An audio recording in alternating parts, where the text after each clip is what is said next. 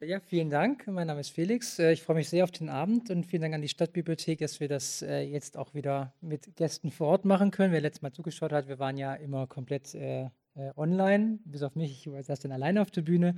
Ich freue mich jetzt sehr auf die beiden Gäste, äh, Martin und, äh, darf ich Geist sagen heute Abend? Ja, ja, okay. ich ich kenne ihn als, als Geist. Ähm, und äh, spannend für mich wird sein, die Verbindung quasi aus äh, gesellschaftlich relevanten Themen und äh, Games, also quasi äh, Gamification, aber auch euer Aspekt, dass ihr, was, was mich gerade aktuell sehr beschäftigt, ist natürlich Purpose und, und Werthaftigkeit in, in, in den Inhalten. Also eben nicht nur Games machen äh, des Games wegen, sondern auch mit einer gewissen Message dahinter. Bei mir ist es noch ein bisschen stärker bezogen auch auf Narration, die im Game ein bisschen manchmal zu kurz kommt. Aber äh, ich freue mich schon extrem darauf, mit euch dann mich damit zu beschäftigen, wie man auch in Games diese Werte und äh, Sinnhaftigkeit auch erzählen kann. Aber jetzt genug der einführenden Worte. Ich freue mich auf äh, Ma äh, Martin, der anfängt hier ein, äh, zu erklären, was Playing History ist. Viel Spaß und bis gleich. So, hallo. Ähm, und auch von mir, ja. Äh, ähm, hallo, äh, auch an die Zuschauer zu Hause und vielen Dank für die Einladung hier zum Games Talk. Wir wurden ja vor zwei Jahren eingeladen und dann begann die Corona-Pandemie und seither äh, haben wir die Veranstaltung leider verschieben müssen und jetzt sind wir endlich da und äh, können einen Einblick in unsere Arbeiten geben. Wenn ich sage in unsere Arbeiten, meine ich insbesondere Michael Geithner und mich. Wir haben vor einigen Jahren Playing History gegründet und darin liegt der Schwerpunkt auf der Vermittlung von Inhalten durch Spielformen. Dabei sind wir nicht so sehr festgelegt auf ein Format. Wir entwickeln digitale, analoge oder performative Spiele im Raum. Aber wie der Name schon nahelegt, geht es überwiegend um Spiele im Umfeld von Geschichte, aber auch Kultur und Politik und Gesellschaft. Ähm, Bevor ich aber einsteige und etwas über die jüngsten Projekte zu erzählen, die wir äh, entwickelt haben, möchte ich zunächst äh, Sie mitnehmen, kleine Zeitreise dahin, wo wir herkommen und wie es letztlich dazu gekommen ist, dass wir überhaupt jetzt diese kleine Produktionsfirma haben, mit der wir uns zum Ziel gesetzt haben, durch Spiele irgendwie einen gesellschaftlichen Beitrag zu leisten. Und zwar erlauben Sie mir da ein bisschen anekdotisch zu werden, ähm, begann das vor, ja, ich möchte sagen, etwa zwölf Jahre. Da saßen wir gemeinsam zusammen, haben Brettspiele gespielt und wir fragten uns damals, was hatten denn eigentlich unsere Eltern so gespielt damals? Ähm, denn sowohl äh, Michael als auch ich kommen eben aus der DDR, sind in der DDR geboren und im, überwiegend im vereinten Deutschland sozialisiert. Und es war dann ein Moment der Erkenntnis, als wir feststellten, dass sowohl in seiner Familie als auch in meiner Familie handgefertigte Brettspiele vorlagen. Und in dem Fall meiner Familie war das ein handgefertigtes Monopoly. Nicht dieses hier, aber so ähnlich. Und als ich damals meine Mutter fragte, hey, was, was ist aus diesem Monopoly geworden, da sagte sie, ja, das habe ich dann nach der Wiedervereinigung weggeworfen und durch ein echtes, durch ein richtiges Monopoly ersetzt. Und da blutete ein bisschen mein medienarchäologisches Herz und äh, das Glück war aber auf unserer Seite so, dass Michaels Eltern noch ähm, ein handgefertigtes Sagerland zu Hause hatten, nämlich dieses hier, was dann auch das erste Stück in einer Sammlung darstellte, die von da an begann und äh, langsam wuchs. Denn wir ähm, fragten in unserem Bekanntenkreis, Freundeskreis rum, hey, kennt noch jemand äh, dieses Phänomen? Hat jemand noch solche handgefertigten Brettspiele? Und da kamen einige Zuschriften, eben unter anderem auch dieses hier, was ich eben zeigte.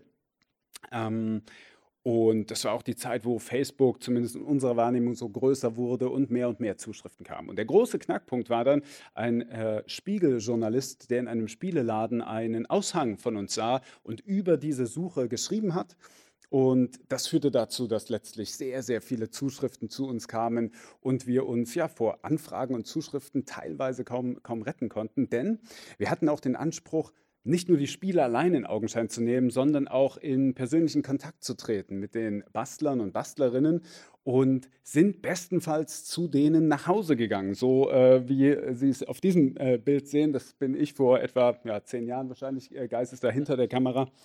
Ähm, und es stellte sich schnell heraus, ähm, dass die Spiele natürlich sehr interessant sind, aber oftmals ist es noch viel interessanter, die Hintergrundgeschichte zu denselben ähm, aufzugreifen und mit den Bastlern und Bastlerinnen zu reden und ähm, mit denen in ein intergenerationales Gespräch zu treten. Weil äh, für uns sah es so aus, wir legen dieses Spiel auf den Tisch und ganz von allein reden die Menschen dann über ihre Vergangenheit, wo sie herkommen, was es mit diesem Spiel auf sich hatte.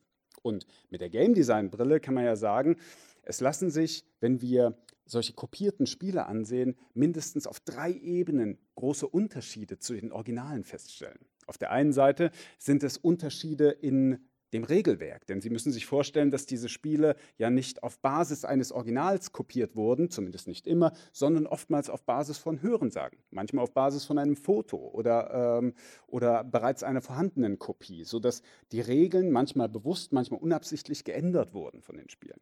Die zweite äh, Kategorie, auf der man das betrachten kann, ist natürlich äh, eine, eine formelle, eine haptische, eine gestalterische. Ja? Sie müssen sich vorstellen, ein, ein äh, Serienprodukt hat natürlich eine ganz andere Aura, als es so ein handgefertigtes hat. Das ist jetzt gar keine qualitative Bewertung, denn manche Kopien waren äh, sehr schnell gemacht, andere sehr liebevoll und aufwendig. Ja? Aber auf der Ebene gab es Änderungen und und das fanden wir besonders spannend, wenn es Änderungen auf der narrativen Ebene gab. Das heißt, wenn die Geschichte eines Originalspiels genommen wurde und in die eigene Lebensrealität geholt wurde.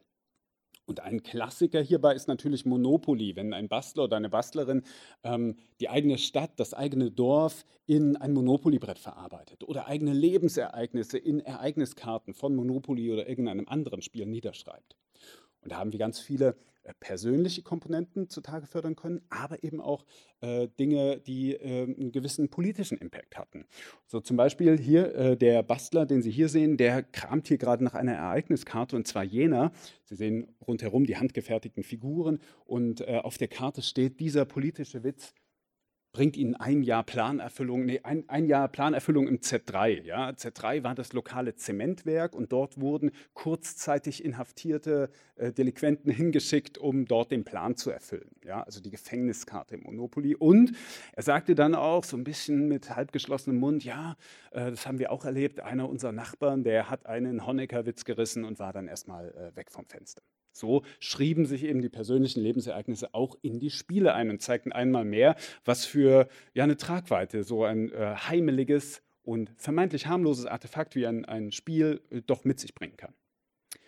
Und das offenbart auch besonders gut das nächste Beispiel, was ich Ihnen zeigen möchte, denn Michael Geithner und ich, wir haben gesucht und gesucht und haben dann auch mal einen Blick geworfen in die Stasi-Akten und schauten, gibt es vielleicht ähm, Dokumente der Stasi zu Brettspielen. Und ähm, da haben wir insbesondere eine Sache gefunden. Wir sind auf dieses Spiel aufmerksam geworden. Es heißt Bürokratopoli. Und was Sie hier sehen, ist, äh, wie der Bastler äh, dieses Spiels sagte, eine Machtpyramide von oben. Das heißt, Sie sehen in der Mitte, sehen Sie äh, den Generalsekretär, also das, das ist das Zielfeld. Und außenrum sehen Sie einfache Arbeiter. Und in diesem Spiel, es hieß oder heißt Bürokratopoli, geht es nun darum, vom einfachen Arbeiter zum Generalsekretär des Zentralkomitees der SED aufzusteigen. Und das mit allen Mitteln, Lug, Wahlbetrug und vielem mehr. Ähm, und jede Karte, jedes Feld offenbart da so einen kleinen Seitenhieb auf die politischen Belange und bildet einfach ab, wie ein damals Oppositioneller den eigenen Staat wahrgenommen hat. Und Sie müssen sich vorstellen, wir mögen jetzt ein bisschen darüber schmunzeln, aber äh, nach Paragraph 220 des Strafgesetzbuchs der SED, ähm, der DDR, Entschuldigung, bedeutete es, und ich paraphrasiere das jetzt nur, aber es bedeutete das, wenn Schriften, Gegenstände oder Symbole veröffentlicht werden, die äh, die gesellschaftliche Ordnung ja, gewissermaßen in Unruhe bringen oder wie es immer heißt, verächtlich machen, dann kann das mit bis zu drei Jahren Gefängnis äh, verurteilt werden. Und ich glaube, Martin Böttger, der Bastler, staunte nicht schlecht, als er dann nach der Wiedervereinigung Einsicht in seine Stasi-Akten nahm und dort auf 16 Seiten dokumentiert äh, dieses Spiel fand. Ja, eine ganze Kopie der Stasi von dem Spiel, aber eben auch diese, sagen wir, qualitative Bewertung, wo es heißt, bei Bürokratopoli handelt es sich um ein sogenanntes Gesellschaftsspiel mit negativ feindlichem Charakter, was die gesellschaftlichen Verhältnisse verächtlich macht. Und da findet sich eben genau auch diese juristische Formulierung wieder. Das heißt, er hätte dafür auf jeden Fall äh, eine Strafe bekommen können, ist in dem Fall nicht passiert. Er war kurzzeitig inhaftiert wegen anderer Dinge, aber nicht wegen dieses Spiels. Und trotzdem äh, zeigt es auch hier eine gewisse Tragweite. Und als wir dieses Spiel vor vielen Jahren gefunden haben, waren wir doch sehr begeistert über diesen Impact, den es äh, entfaltet hat, entfalten konnte. Dieses Spiel wurde in studentischen Kreisen weitergegeben und wir konnten es an fünf Orten der ehemaligen DDR-Republik nachweisen. Greifswald, Erfurt, äh, nahe Zwickau, Berlin und, und, noch einem anderen Ort. Ähm, dass wir dachten, okay, wir müssen das jetzt rausholen aus diesen Stasi-Akten und an die Schulen bringen als Bildungsformat. Und das war gewissermaßen unser erstes Spiel, was wir entwickelt haben. Wir hatten dazu eine Förderung der Bundesstiftung Aufarbeitung bekommen und haben das Spiel neu aufgelegt. Sie, hier sehen Sie die Neuauflage. Wir haben es ein bisschen redesigned, dass es besser geeignet ist für den Einsatz im Schulunterricht. Wir haben ein Begleitheft dazu entwickelt und es eben auch neu designt. Zudem haben wir natürlich die Stasi-Akte abgedruckt und eine Homepage aufgesetzt, wo sowohl Historiker als auch eben Martin Böttger, der ursprüngliche Bastler ähm, dieses Spiels, ein ja, Statement dazu abgibt und einordnet, äh, was seine Gedanken dabei waren und was dieses Spiel für ihn bedeutet hat. Ja. Und da sind wir genau bei dem bei dem äh, Begriff, den Felix vorhin bei der Einleitung äh, sagte, nämlich den Begriff Purpose. Also äh, bei ihm, bei Martin Böttger, da, dem ging es um was. Ne? Der wollte irgendwie mit, wie er selbst sagte, mit der Stasi Katz und Maus spielen. Er, er bezeichnet sich selbst, äh, selbst als Homo Ludens. Er ist ein sehr politisierter Mensch. Bis heute setzt er sich ein gegen Rechtsextremismus und vieles mehr. Und das äh, hat uns oder tut es noch heute wirklich Respekt abgerungen. Und ich finde es sehr beachtlich. Und das als Initialzündung auch unseres Handelns als Game Designer hat doch einen Impact bei uns hinterlassen. Deswegen ähm, arbeiten wir gerne mit äh, Alliterationen heute. Ich möchte Ihnen die drei Ps mit auf den Weg geben, die uns wichtig sind. Das erste P ist auf jeden Fall äh, Purpose. Ähm, und das zieht sich auch durch unsere, durch unsere Spiele, die wir machen, dass wir uns bei jedem Auftrag, bei jeder Anfrage fragen, ähm, was hat das mit uns zu tun? Was können wir dazu sagen? Was wollen wir dazu sagen? Oder ist es ein Thema, von dem wir glauben, dass es wichtig ist, dieses Thema äh, in die Gesellschaft rauszutragen, mit den Mitteln, die wir haben? Ne? Wir sind keine Journalisten, aber wir sind eben Game Designer und versuchen dann äh, im Rahmen unserer Mittel als Game Designer dieses Thema rauszutragen. Und so schauen wir auch immer in unserem Team jetzt, das ist unser Kernteam mit äh, einigen Leuten aus dem Netzwerk, mit dem wir zusammenarbeiten, ähm, schauen wir immer, okay, haben wir hier Personen, die dieses Thema mittragen. Ja? Also wir hatten zum Beispiel ein Spiel, ich zeige es gleich noch, äh, was sich mit dem Thema Radikalisierung auseinandersetzt, so dass wir schon geschaut haben, dass da einfach auch äh, Personen involviert sind, die ähm, von Formen der Radikalisierung und des Extremismus betroffen sind. Ja?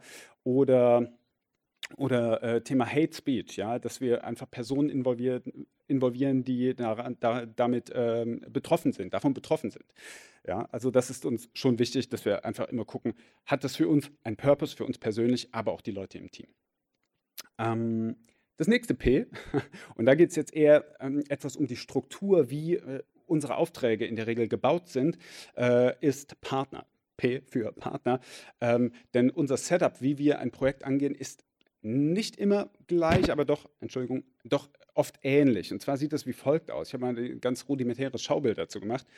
In der Regel ist es so, wir sind da als die Game-Produktionsfirma. Das heißt, ähm, wir äh, verwalten die gewissermaßen kreativen pa Departments. Das Game Design, Illustration, UI, UX Design, Development, äh, Sound Design.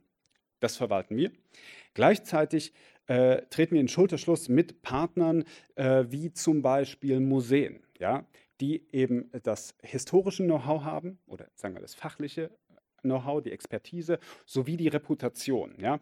Und Sie können sich nun vorstellen, dass dann stetiges Tauziehen zwischen uns und denen ist, und meine ich Tauziehen jetzt überhaupt nicht negativ, sondern sagen wir ein Aushandlungsprozess, dass wir auf der einen Seite schauen, wie lassen sich ihre Inhalte in ähm, ein Gameplay reduzieren und abstrahieren, denn es bedeutet immer Reduktion und Abstraktion. Und auf der anderen Seite schauen die Historiker und Historikerinnen natürlich genau hin, ähm, fehlt hier was? Äh, ist das zu vereinfacht? Äh, braucht es hier noch einen Mechanismus, der äh, etwas noch klarer macht? Ja?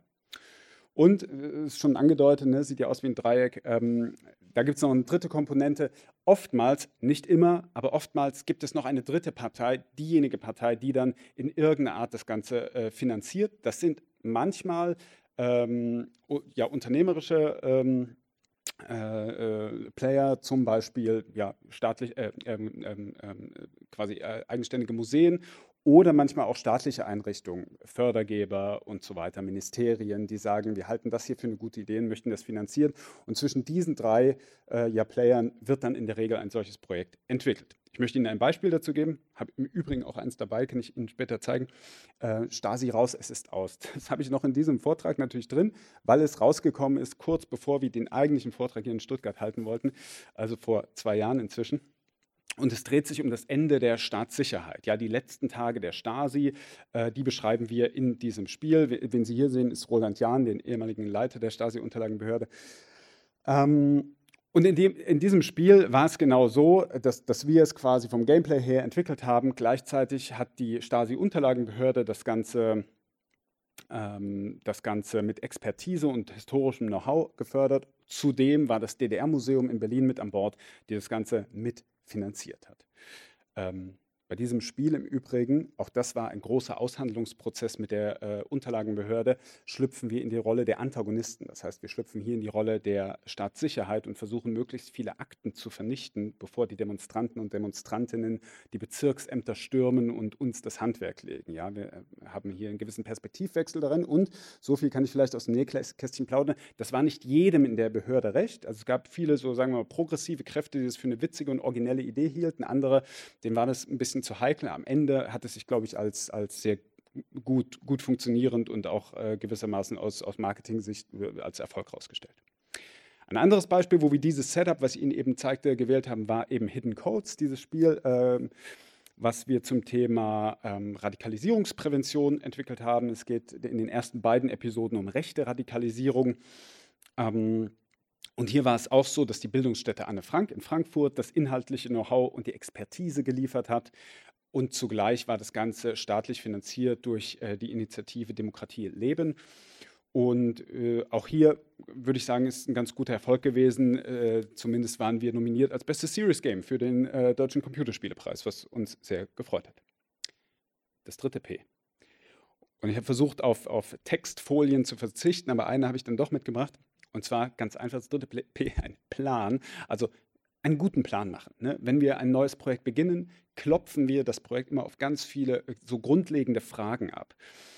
Und die sind wichtig, um schon im Vorfeld einen Plan zu haben, dass das alles richtig funktioniert. Denn im Gegensatz zur freien Entwicklung sind wir in der Interaktion mit Museen oftmals sehr stark gebunden an ja, ganz inhaltliche Vorgaben, an zeitliche äh, Rahmenbedingungen, an Budgets und so weiter. Deswegen ähm, müssen die Prozesse relativ gut geplant sein. Und da haben wir sehr, sehr viele Fragen an die Projekte. Und nur äh, so quasi die Oberfläche habe ich hier mal aufgelistet. Die ersten drei Fragen, die wir an jedes Projekt stellen, sind, was ist unsere Zielgruppe? Wen wollen wir damit ansprechen? Was ist das Nutzungsszenario? Also ist es wie beispielsweise Hidden Codes für den Klassenraum entwickelt? Ist es wie äh, das Spiel, was wir für das Deutsche Historische Museum gemacht haben, für den Einsatz im Raum entwickelt? Ähm, oder für ein Casual Game, ähm, was ich fünf Minuten an der Bushaltestelle spiele? Ja? Und das dritte, ähm, was ist mein Vermittlungsziel? Ja, da wir spezialisiert sind auf Serious Games, ist die erste Frage schon immer, ähm, was soll eigentlich vermittelt werden? Und im Prozess klopfen wir immer wieder unsere Entwicklung darauf ab und, und schauen, wird das Ziel, äh, was hier vermittelt werden soll, wird es noch vermittelt durch die Mechanismen, die wir aufbauen, durch das Narrativ, was wir aufbauen. Ja, und dann noch viele Fragen mehr. Damit zum einen, äh, wie sieht der Zeitplan aus? Ähm, welche Departments arbeiten wann, wie lang, was baut aufeinander auf, wo gibt es Abhängigkeiten. Ähm, ganz wichtig auch, ähm, wann können wir sinnvoll testen, was testen wir in jedem Schritt und wie viel Spielraum bleibt, um äh, dann letztlich die Testergebnisse wiederum in ein Redesign einfließen zu lassen.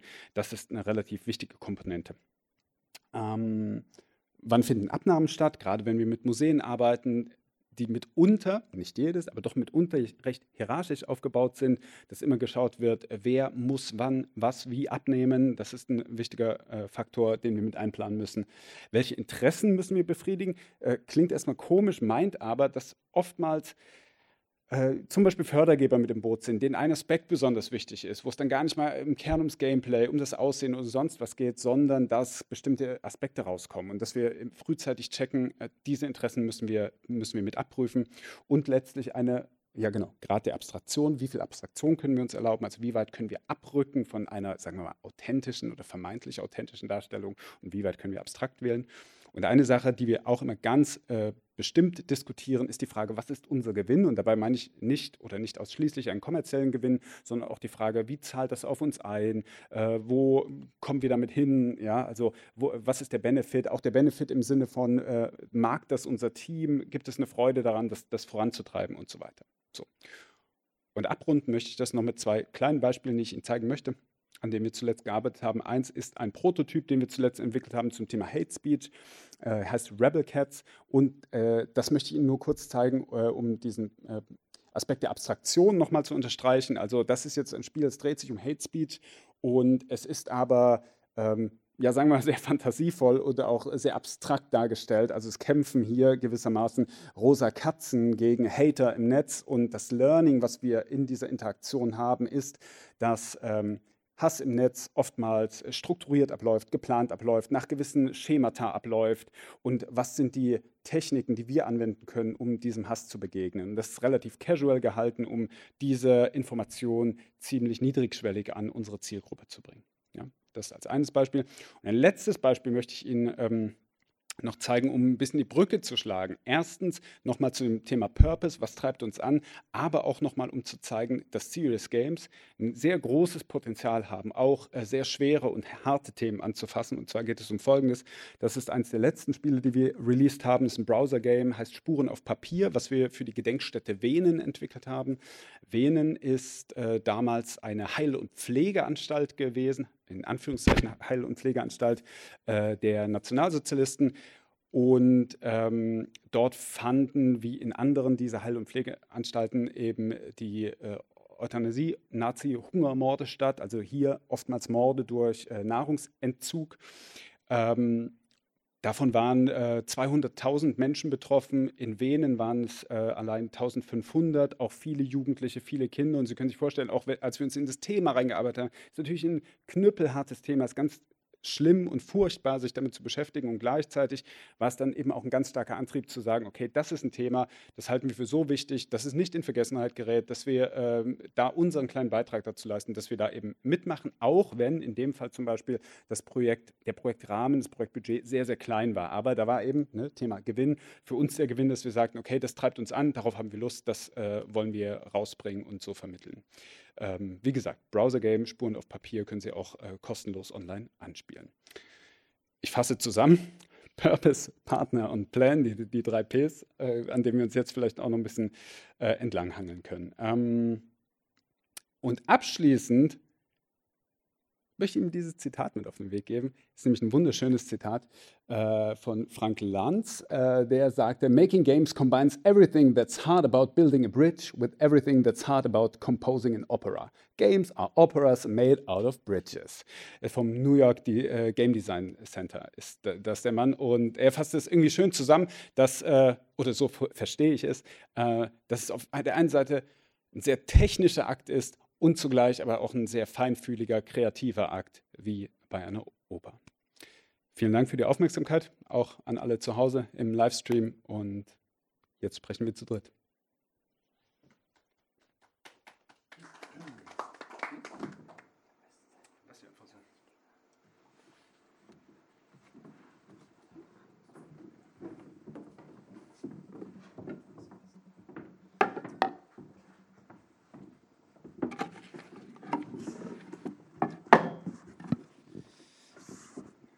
Hallo, läuft das schon? Okay. Äh, vielen Dank für, den, ähm, für die Einführung. Extrem spannend. Ähm, kannst du noch, hast du schon gesagt, wann ihr euch zum ersten Mal gegründet habt, vom Datum her? Also wie viele Jahre gibt es euch jetzt? Also ich glaube, als lockere Initiative angefangen haben wir, glaube ich, 2008 oder 2009. 9. Und dann gab es uns mal als GBR. Und seit ein paar Jahren jetzt gibt es uns als UG und als kleine Firma die quasi das hauptberuflich macht. Ja, klein ist sie ja gar nicht mehr, oder? Wie viele Feste habt ihr? Weil das äh, Team war jetzt recht groß, aber du hast gesagt.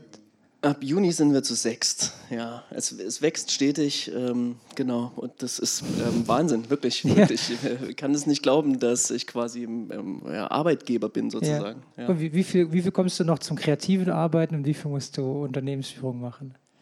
Äh, Martin und ich haben einen ganz guten Weg gefunden, uns das ähm, aufzuteilen, sodass ich mich gut auf die kreativen Sachen konzentrieren kann. Ähm, ich komme ja ursprünglich aus der, ja, vom, von der Filmregie, das Mhm. studiert und, Und ein fand bisschen dort auch von der Musik. ein bisschen auch von der Musik, genau, ein bisschen was von allem. Und ähm, genau, habe große Freude daran, kreative Teams zu leiten, Ideen zu entwickeln und gerade in diesem Zusammenspiel mit ja, vielen Leuten, ähm, AuftraggeberInnen, die noch nie ein Spiel gemacht haben, zusammen ja, Ideenprozesse anzustoßen. Ja. Das ist super spannend und da kommt immer wieder was sehr, sehr Unterschiedliches, sehr Variantenreiches raus. Ja, das sieht man auf jeden Fall. Also es ist maximal unterschiedlich. Also vom, von Online-Games bis zu diesem kleinen Spiel und auch die, ihr habt ja am Anfang auch angefangen mit der Veröffentlichung von einem bereits existierenden Spiel. Also ihr habt euch schon extrem stark verändert. Ähm, leitet euch ein, ein, ein innerer ja, ein innerer Purpose, das, das weiterzuentwickeln, weil ihr habt ja nicht einfach aufgehört und gesagt, wir machen jetzt immer das Gleiche. Also ich sehe darin irgendwas, auch eine eigenes intrinsische Begeisterung. Das Medium zu wechseln heißt ja auch jedes Mal ein neues Risiko eingehen und das macht man ja nur, wenn man einen eigenen Antrieb hat. Ähm, ja, also er- erstmal kann ich sagen, äh, es ist ein absoluter Trau Traumjob. Also ich bin, bin sehr begeistert und glücklich, ne? ähnlich wie, wie es Geist eben sagte. Ähm, für mich ist es super, weil wir uns einfach immer in neue Themen eindenken können und trotzdem mit einem Medium arbeiten, was wir doch einigermaßen beherrschen und gleichzeitig auch mögen. So, dass es das einfach doch überwiegend Vergnügen bereitet und auch Geist und ich, glaube ich, haben uns äh, sehr gut in die jeweiligen Rollen gefunden, die für das Vorankommen von Playing History irgendwie sinnvoll sind, glaube ich. Das, das funktioniert gut. Weil du fragtest äh, zum Weiterentwickeln. Also so viel kann ich vielleicht schon mal aus dem Nähkästchen plaudern, dass äh, wir doch ganz am Anfang relativ stark, auch aufgrund der, der, des Herkommens, was ich ja beschrieben habe, äh, mit DDR-Themen oder Themen der deutschen Teilungsgeschichte konfrontiert waren. Und ähm, dass es durchaus unserem Wunsch oder auch mein Wunsch auf jeden Fall war, ähm, die Themen mit dem Themenblumenstrauß ein bisschen aufzumachen. Gerade das Thema ähm, Nationalsozialismus oder auch Rechtsextremismus heute ist ein Thema, was mich einfach auch sehr ja, be- befasst, interessiert, wo ich glaube, dass es auch sehr wichtig ist, da was zu tun auf, auf der Ebene. Deswegen bin ich auch sehr froh, dass wir mit der Bildungsstätte Anne Frank in Kontakt gekommen sind, da das Radikalisierungsspiel gemacht haben, jetzt auch dieses Spiel für Venen, das, das war gut. Wir hatten kürzlich, das habe ich jetzt nicht gezeigt, ein, ein Spiel entwickelt, was weniger eine politische Ausrichtung hat, aber da geht es um äh, Kinder aus suchtbelasteten Familien, das ist ein Kinderspiel, was für uns auch irgendwie sehr interessant war, weil wir eben für ganz Kleine noch nie ein Spiel entwickelt hatten bis dato. Und das hat äh, auch sehr viel Vergnügen bereitet, weil es nochmal ganz andere Fragen gestellt hat. Ne? Von der Gestaltung, muss ohne Text auskommen oder weitgehend ohne Text, äh, äh, eine ganz andere Bildsprache wählen und so weiter. Und das macht einfach auch Freude, sich da neue Dinge, neue Themenbereiche reinzudenken, die man für relevant hält. Ja. Ja, wie das sehe ich ja. Und ich, merke auch, dass ihr so ein, eine Begeisterung für Games einfach habt. Und zwar eben nicht nur für Brettspiele, sondern für, für alles, für die Kuratierung sogar. Das ist ja auch nochmal was anderes, mit einem, äh, mit einem Ziel ranzugehen, ich will meinen eigenen Spieler finden oder auch eine Kuratierung, weil im, im Grunde macht ihr mit dem ersten Spiel, habt ihr eine reine Kuratierung gemacht und das liebevoll aufbereitet. Aber auch wenn ihr jetzt mit Kunden arbeitet, macht ihr ja auch eine Kuratierung, weil es kommt ja ein externer Wunsch auf euch zu. Ähm, habt ihr auch ähm, eigene, also ein eigenes Spiel, an dem ihr gerne arbeitet oder an dem ihr arbeiten möchtet, wo ihr sagt, okay, da sind wir selber der Auftraggeber und suchen dafür Finanziers oder machen es mittlerweile mit eigenen Geldmitteln? Äh, äh, ja, das ist definitiv was, worauf wir große Lust haben und wo wir gerade dabei sind, ähm, Gelder zu akquirieren, um dann einfach auch mal in der Rolle zu sein, ein Spiel zu machen, was quasi von uns direkt an die SpielerInnen geht. Sonst spielen wir das ja quasi immer über Bande zusammen mit einer Institution und das, ähm, genau, das hoffen wir jetzt, dass wir das in diesem Sommer anfangen können, um das einmal Schon, willst du schon ein auszuprobieren. bisschen erzählen? Zu diesem Spiel. Nee, ja, natürlich zu diesem Spiel. äh, oder zu irgendwas anderem. Äh, zu diesem Spiel, ähm, ja, worauf wir, worauf wir Lust haben, sind natürlich, dass es ein, es ein, soll ein narratives Spiel werden, aber es soll natürlich auch irgendwie. Moment, Moment, narrativ in welcher Hinsicht? Also ist es wie, wie Time Stories, narrativ oder benutzt du narrativ im Sinne von, ihr erzählt eine Welt, ihr erzählt eine Geschichte? Das ist ein großer Unterschied. Ja, wir erzählen eine Welt, wir erzählen eine Geschichte, aber wir wollen auch tatsächlich diesseitige Geschichte damit erzählen. So, also wirklich Geschichten, die es gibt, die in der Vergangenheit liegen, die wir interessant finden, die wir spannend finden, die wir mit in dieses Spiel reinpacken. Und das Ganze in einem Format, was hoffentlich kurzweilig und ansprechend genug ist und edgy genug ist, dass es irgendwie Leuten im Steam Store oder wo auch immer wir das vertreiben werden, dann auffällt und sie es runterladen und gegebenenfalls eben auch Geld ausgeben dafür. Also ein Videogame, kein, kein Brettspiel. Genau, es wird ein digitales Spiel. Mhm. Ähm, abhängig eben von der, von der Förderung, um die wir uns hier bewerben. Ne? Also das ist auch oftmals ein Ding, auch wenn wir für andere ähm, Bildungseinrichtungen oder Museen arbeiten, ist es auch spannend, wo kommen deren Gelder her und ja. was ist sozusagen an die Gelder auch geknüpft und ja, äh, ja. was bedeutet das für das Spiel, was entstehen muss. Muss es mit einer bestimmten Technologie entstehen? muss es eine bestimmte Gruppe von Leuten ansprechen? Also das das Geld bestimmt oftmals schon, wie das Spiel aussieht. Das finde ich ähm, auch nicht uninteressant. Weil es kaum Fördertöpfe für analoge Pro Produkte und analoge Spiele gibt, aber relativ viele Fördertöpfe für digitale Inhalte. Na klar, genau. Deutschland hat gemerkt, hey, wir haben das ein bisschen verschlafen. Alle Leute, die digitale Games machen in Deutschland, die gut sind, die machen Games, aber halt nicht in Deutschland. Ja. Die gehen ins Ausland, die gehen nach Frankreich, die gehen nach England, nach Amerika, nach Polen und machen dort halt die ja. AAA-Games. Ja. Und deswegen merken sie, ah ja, wir müssen hier ein bisschen was ankurbeln, versuchen das jetzt halt mit einer Finanzspritze genau, genau. künstlich herzustellen. Und ich bin sehr gespannt, was, es, was das bringt. Ich weiß, dass auf jeden Fall zahlreiche kleine Game Design Studios damit motiviert sind, ein Game zu entwickeln, Leute anzustellen, äh, Leute hier zu halten genau. und interessante Spiele zu machen. Ist ja hier in Ludwigsburg, in Stuttgart, wir sind in Stuttgart, in Stuttgart ja auch mit der MFG recht, recht groß aufgestellt mit der, mit der digitalen Förderung. Ähm, habt ihr das Gefühl, dass trotzdem auch der, der analoge Bereich äh, eine Förderung bräuchte? Ähm, ja, na klar. Also äh, überall, logisch. Also es, es, es, läuft ziemlich viel an Brettspielen. Es lief in den letzten. Was? Was hattest du? Ich, ich, habe aus Scherz gesagt, sagst du jetzt nur für Felix. ähm, ich habe das Gefühl, aber ne, nee, mach es mal deinen Punkt, mach es mal deinen Punkt. Weil, bevor ich, ich, sprich, über deine Gefühle, sprich über deine Gefühle, Ich bin gar nicht so ein großer Fan von, von Förderung für, für Brettspiele. Bin ich kein, kein großer Fan von, was ich sagt. Ähm, Förderung kann halt bedingen, dass Themen in Spiele reinkommen, die halt vielleicht für einen normalen Markt zu sperrig wären. Ich mhm. finde ja in der Brettspieleszene, die würde mehr Themen vertragen und in den letzten Jahren sehe ich das auch, dass immer ja. mehr andere Themen angegangen werden aufgegriffen werden und es eine Gestaltung gibt, die vielleicht vor fünf Jahren so noch gar nicht denkbar gewesen wären und immer weniger Spiele gibt, die in so einem Fantasy-Mittelalter-Setting spielen, sondern halt wirklich interessante, ja, keine Ahnung, natürlich viel Themen mit Natur und äh, mit, ja. mit ähm, ähm, interessantere ProtagonistInnen irgendwie, als man sie vielleicht vorher zu Gesicht bekommen hat. Aber trotzdem gibt es halt eben relevante zeitgenössische Themen, die man in Spielen verarbeiten kann, von, vor denen Verlage zurückschrecken. Weil ja. sie sagen, nee, das, ein Spiel zu machen, wo es um Arbeitslosigkeit geht beispielsweise, das ist uns zu gegenwärtig. Pack das mal ins 19. Jahrhundert, dann machen wir es zur Industrialisierung. Ja, ja. Und das merkt man und ich glaube, da könnte man, da könnte eine Förderung dem entgegengehen ein bisschen.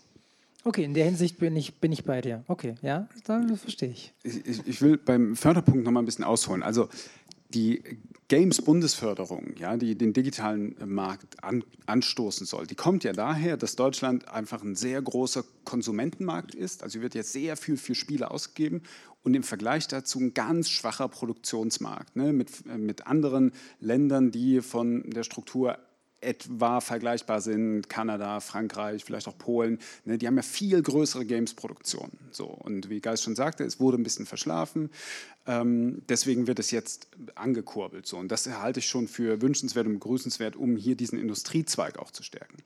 Bei Brettspielen äh, sehe ich es persönlich so, dass der Brettspielemarkt, der, äh, der Brettspiele, die so im Laden steht, der ist ja riesig der ist ja wirklich auch riesengroß, wo die Frage wäre, okay, was, was will man da quasi noch anstoßen? Aber ich sehe es quasi im Bildungsbereich sehr, als sehr interessant, dass es ja sehr viele ja, Bildungsträger, Vereine, sonst was gibt, die ähm, gute Ideen haben, ihre Vermittlungsziele, ihre Learnings durch andere Formen des Lernens, zum Beispiel spielerische Formen des Lernens, in den Unterricht, in die Kitas oder in die Abendschule, was auch immer zu bringen. Ja?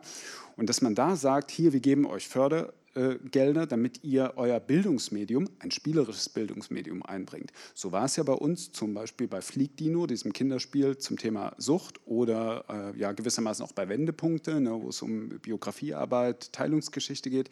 Das waren ja quasi Spiele, die gar nicht mal in erster Linie äh, entwickelt wurden, damit sie sich jetzt sonderlich gut verkaufen, sondern weil hier eben dieses Vermittlungsziel äh, zu den Leuten, in dem Fall Schülern oder Kita-Kinder, kommen sollte. Und das halte ich für sehr begrüßenswert und, und förderungswürdig.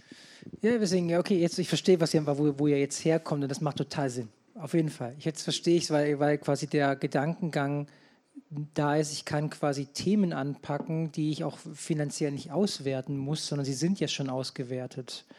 Ähm, der, der Ansatz wäre dann, ich nehme ein Thema, das eventuell schon in Schulen existiert und arbeite mit denen. Das ist ein bisschen euer, euer Businessmodell ja auch, weil ich als ich als äh, reiner Creator, der jetzt selten auf Recherche geht in, bei realen Themen, ähm, den würde ich, würdet ihr den damit reindenken oder sagt ihr, es wäre sinnvoll, einen Träger zu haben, der schon ein, der schon ein Medium oder eine Idee hat und einen, für ein Thema steht?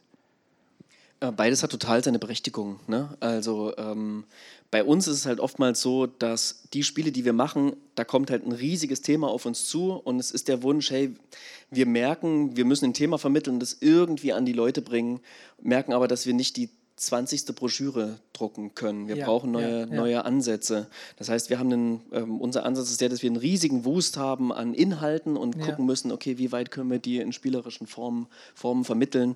Ähm, aber der Blick äh, des klassischen Game Designers sozusagen, zu gucken, okay, was gibt es da für interessante Strukturen, mhm. was kann man da für ein spannendes Spiel draus machen, ähm, der ist trotzdem genauso spannend. Ähm, aber in unserer alltäglichen Arbeit machen wir quasi selten ein Spiel, dass wir ein Spielkonzept bauen und dann gucken, hey, welches Thema passt ganz gut dazu, ja. sondern es ist immer so, dass wir quasi Themen nach mechanischen, spielmechanischen Strukturen erforschen. Und wer, wie, wie oft geht ihr vom, vom User ran? Wir haben ja, wir haben ja ein völlig unterschiedliches Erlebnisverhältnis von Brettspielen, die ich mit Freunden am Tisch spiele, bei dem ich haptisch interagiere, und der Sprung zum Computerspiel, bei dem ich alleine vor dem PC sitze. Ähm, wie geht ihr als, als Experience Designer daran? Weil jeder Game Designer macht ja auch ein Experience Design, quasi. Die, wie, wie interagiere ich mit diesem äh, äh Medium? Wo seht ihr da eure Vision? Ähm, na, äh, ich weiß nicht, ähm, was dir direkt einfällt. Also was mir direkt einfällt, sind eben die Spiele, die wir fürs Museum machen. Äh, du fragst, wann gehen wir an die User ran? Also ich muss ganz ehrlich gestehen, ich weiß nicht, ob du das anders siehst, aber die erste Frage, wenn wir so ein Projekt angehen, ist meinerseits schon immer, was will jetzt erstmal diese Institution vermitteln? Ja, okay. Was sind deren mhm. Lernziele? Was wollen sie vermitteln? Was ist vielleicht auch schon da, äh, was, was irgendwie ja, raus soll, was vielleicht noch nicht hinreichend ankommt und so weiter. So. Und dann äh, Im nächsten Schritt geht es natürlich darum, dass wir äh, quasi eine Experience bauen, die möglichst äh, spaßig und vergnüglich ist, ne? vielleicht nicht spaßig, aber vergnüglich, möglichst immersiv, möglichst ja. fesselnd, dass die Leute einfach ein Vergnügen darin haben, sich in dieser Experience zu bewegen, um damit diese Lernziele abzugreifen. Und ich finde gerade, wenn wir an Installationen im Raum denken, zum Beispiel, da wird es natürlich nochmal noch mal größer, weil da hast du ja diese ganze Visitor Journey, so, ne? wie kommst du rein, was siehst du zuerst, wie ist die Bildsprache, was spricht dich an, wo ist dann der Call to Action, wo gehst du zuerst hin und so weiter. Das sind ja relativ komplexe ja. Fragen, die äh, vielleicht noch mal ein bisschen komplexer werden, als wenn du quasi nur ein Smartphone vor Augen hast und den Gestaltungsraum, das, wenn der doch etwas verengter ist. Ja. Genau, wie, gesagt, du hast ja, wie du gerade sagst, das, allein das Medium sagt schon aus, wie ich es benutzen soll. Wenn ich nur meinen Finger benutze, dann nehme ich die Welt auch durch meinen Finger quasi wahr. Und bei einem Brettspiel ist allein schon die Definition, es gibt gar keinen Sieger oder nennen wir die Siegpunkte Fame oder nennen wir sie Reputation oder wie auch immer. Das alleine ist ja schon eine Experience, die mitgestaltet werden kann. Und auch wenn ich eine Box aufmache, was ist da drin? Gibt es ein begleitendes Heft oder ist, sind alle Informationen drin? Ist viel Text, ist wenig Text drin? All das formt ja die Experience des, des, des Users. Und deswegen finde ich es interessant, dass ihr so, so eine weite Spannwei äh, äh Spannbreite habt. Was ist das richtig? Mhm. Ja, Spann Spannbreite? Spannweite heißt bei Vögeln, glaube ja, ich. Ja. Bandbreite, danke. Bandbreite. Bandbreite. Ja. Äh, eine äh, Bandbreite habt zwischen. Ähm, ihr habt eine Erfahrung für Schulklassen, bei denen der Kontext ja völlig offen ist. Sitzen da vier, fünf oder 25 mit einem Lehrer nebendran oder haben wir äh, vier Spielerinnen, die am Tisch sitzen und sich für, diesen Spiel, für dieses Spiel treffen? Oder haben wir eine Person, die ganz alleine 24 Uhr nachts den Computer äh, anmacht? Mhm. Und das alleine sagt schon, benutze ich die Maus oder die Tastatur, habe ich Ton oder nicht? Das alles spielt rein. Und das, da, da zieht meine Frage drauf ab. Wie könnt ihr diese Fülle an Optionen benutzen, um, eure, um, eure, um das Thema zusätzlich zu transportieren? Ja, ich würde noch mal kurz einen Schritt zurückgehen. Okay. Ähm, nämlich da, überhaupt sozusagen von den SpielerInnen auszudenken oder von den BesucherInnen oder SchülerInnen ist etwas, was sozusagen den, den Institutionen, die an uns herankommen, etwas, was bei denen erst neu gewachsen ist. Ne? Also es gab eine ganze Zeit lang, wo Museen so eine Arbeit gemacht haben, dass sie gesagt haben, hey, wir haben hier unsere Sammlung und wir lassen ab und zu mal jemanden rein und lassen, und lassen die Sammlung angucken. So, wie die das jetzt aufnehmen und was sie, dazu, was sie schon dazu wissen, das ist deren Problem. Und erst seit ein paar Jahren ist es so, dass man wirklich BesucherInnen orientiert denkt und anfängt zu überlegen, okay, wo betreten die das Gebäude? Was sind die ersten Texte, die die aufnehmen? Wie ist die Visitor Journey? Ne? So wie es eine Players Journey gibt, ähm, fangen die jetzt auch so an zu denken. Beim das Game Design, das macht das schon immer so. Im Game Design hast du schon immer möglichst schnell einen Prototypen gemacht und hast angefangen zu testen, hast aus, angefangen auszuprobieren. Und in diesen ja, älteren ähm, Institutionen ist es zum Teil immer noch so, dass ähm, Bildungsmaterialien gemacht werden und dann sind die fertig und dann kriegen sie SchülerInnen und dann gucken sie halt, wie gut die Sachen funktionieren. Und da findet ein großes Umdenken statt und das Game Design ist aber schon einen Schritt voraus. Und deswegen ähm, ist das für die auch super spannend, mit, glaube ich, mit uns zusammenzuarbeiten, einfach weil sie ähm, über das Game Design das einmal ausprobieren können. Ne? Wie ist kriegen, das, wenn man Sie kriegen ja auch ihre eigene Arbeit nochmal zurückgespiegelt. Ja, ja, total. Weil du quasi sagst, ah ja, okay, jetzt verstehe ich erstmal, was für einen komplexen Zusammenhang ich da erzählen will. Und wenn Sie das noch nicht mal verstehen, äh, wir müssen ja, das macht ja auch für die mhm. eine Feedback-Schleife, die quasi gar nicht eingeplant war. Mhm. Ursprünglich haben Sie euch ja gebucht, damit Sie eine Dienstleistung bekommen erstmal. Und am Ende kriegen Sie aber auch eine ja, eine Art Workshop zurück. Äh, wie geht man eigentlich nochmal an, an Experience Design ran? Mhm. Ja, wobei, das ist nicht immer so. Ne? Also die kommen auch schon zu uns ganz oft eben, also ich sage mal, 90 Prozent der Leute, mit denen wir zusammenarbeiten, haben noch nie ein Game vorher gemacht und die wollen ja. lernen. Mhm. Die wollen wirklich lernen, okay. die wollen die Prozesse kennenlernen mhm. und die wollen mehr machen, als uns die Themen an den Kopf zu schmeißen und zu gucken, was dabei dann rauskommt. Ja. So. Sondern die haben schon Interesse daran zu wachsen, weil sie eben merken, auch die öffentlichen äh, Einrichtungen, auch wenn denen Besucherzahlen oder Verkaufszahlen manchmal egal sein können, ähm, die merken schon, da gibt es ein Bewusstsein der Öffentlichkeit, wo gehen denn, was wird denn, was passiert mhm. denn da mit meinen Steuergeldern? So mhm. muss man einfach sagen. Und die haben Interesse, dass, sich, dass das gut ankommt und dass sich das gut verbreitet und die wollen lernen. Genau ja, wollte ich auch noch unterstreichen, die, die wollen lernen, die sind wissbegierig, die haben Lust drauf. Zudem habe ich das Gefühl, ähm, dass, ne, also ich mache das schon eine geraume Zeit inzwischen. Und ich habe das Gefühl, dass ähm, da doch in den Institutionen langsam sich auch äh, etwas bewegt, wo wir vor, naja, ich sag mal, zehn Jahren noch ganz stark argumentieren mussten, dass man ein ernstes Thema mit dem Medium Spiel anfassen kann, ist das jetzt schon bei den meisten so angekommen. Also diese Lobbyarbeit für das Spielen muss man jetzt eigentlich nicht ja. mehr so sehr machen, sondern ganz im Gegenteil. Bei den Museen haben wir oftmals das Gefühl, hey, wir spüren, wie Geist es eben beschrieb, irgendwie die Notwendigkeit, ähm, die Sachen aus den Vitrinen gewissermaßen rauszuholen und in Interaktion, in Resonanz mit den Leuten zu bringen. Und da ist das Medium Spiel einfach ein hervorragendes Medium, um diese Resonanz herzustellen. So. Was auf jeden Fall auch daran liegt, dass viele ähm, Kinder, die viel gespielt haben, mittlerweile älter sind und immer noch spielen und mittlerweile ja immer wichtigere Positionen auch in den Häusern besetzen mhm. und das Spielen in der Mitte der Gesellschaft angekommen ist. Das heißt, die haben Ahnung vom Spielen, die haben Bock auf Zocken mhm. und äh, für die ist das nichts Ungewöhnliches. Und ähm, wie wir vor ein paar Jahren gefühlt ähm, ähm, noch sehr, sehr stark in so eine deutsche E- und U-Kultur unterschieden haben, ne? also ernsthaft unterhaltsame Dinge und es wird ganz klar getrennt und auch unterschiedlich entlohnt, ähm, wo der beispielsweise kann der Amerikaner amerikanische Film das schon längst aufgeweicht hat, diese Grenzen, ähm, verspüre ich jetzt eben auch, dass man dass es diese klare Barriere dazwischen drin nicht mehr, nicht mehr gibt, sondern ähm, so ernste Themen wie unsere deutsche Geschichte eben auch anders vermittelt werden kann ja. als über einen Text an der Wand. Weil der, weil der Zugang zwar spielerisch ist, aber ich nicht das Thema verspiele. Ja, naja, also ich pflege immer zu sagen, dass wie andere Medien auch, wie belletristische Literatur, wie ein Kinofilm, vermag es das Medium ja verschiedene Genres zu erzählen. Es kann bei dir äh, Trauer, Ärger, Sorge evozieren, genauso wie es Freude und Humor äh, auslösen ja. kann. Ja? Ähm, so wie es andere Medien auch können. Warum sollte es dieses Medium nicht können? Gerade dieses Medium, wo du ja doch so stark involviert bist, selber handelst und so weiter. Ja. Es gibt ein äh, spannendes Beispiel, es passt auch zu, ähm, zu diesem Thema. Ich, ich, ich lese mich ja auch äh, immer wieder in diese Thema Brettspiel ein. Und es gibt eine Künstlerin, leider weiß ich den Namen jetzt nicht mehr. Die hat ein Brettspiel erfunden, einen Prototypen gebaut und hat es spielen lassen. Das ist ein sehr deutsches Thema. Es ging darum, Züge.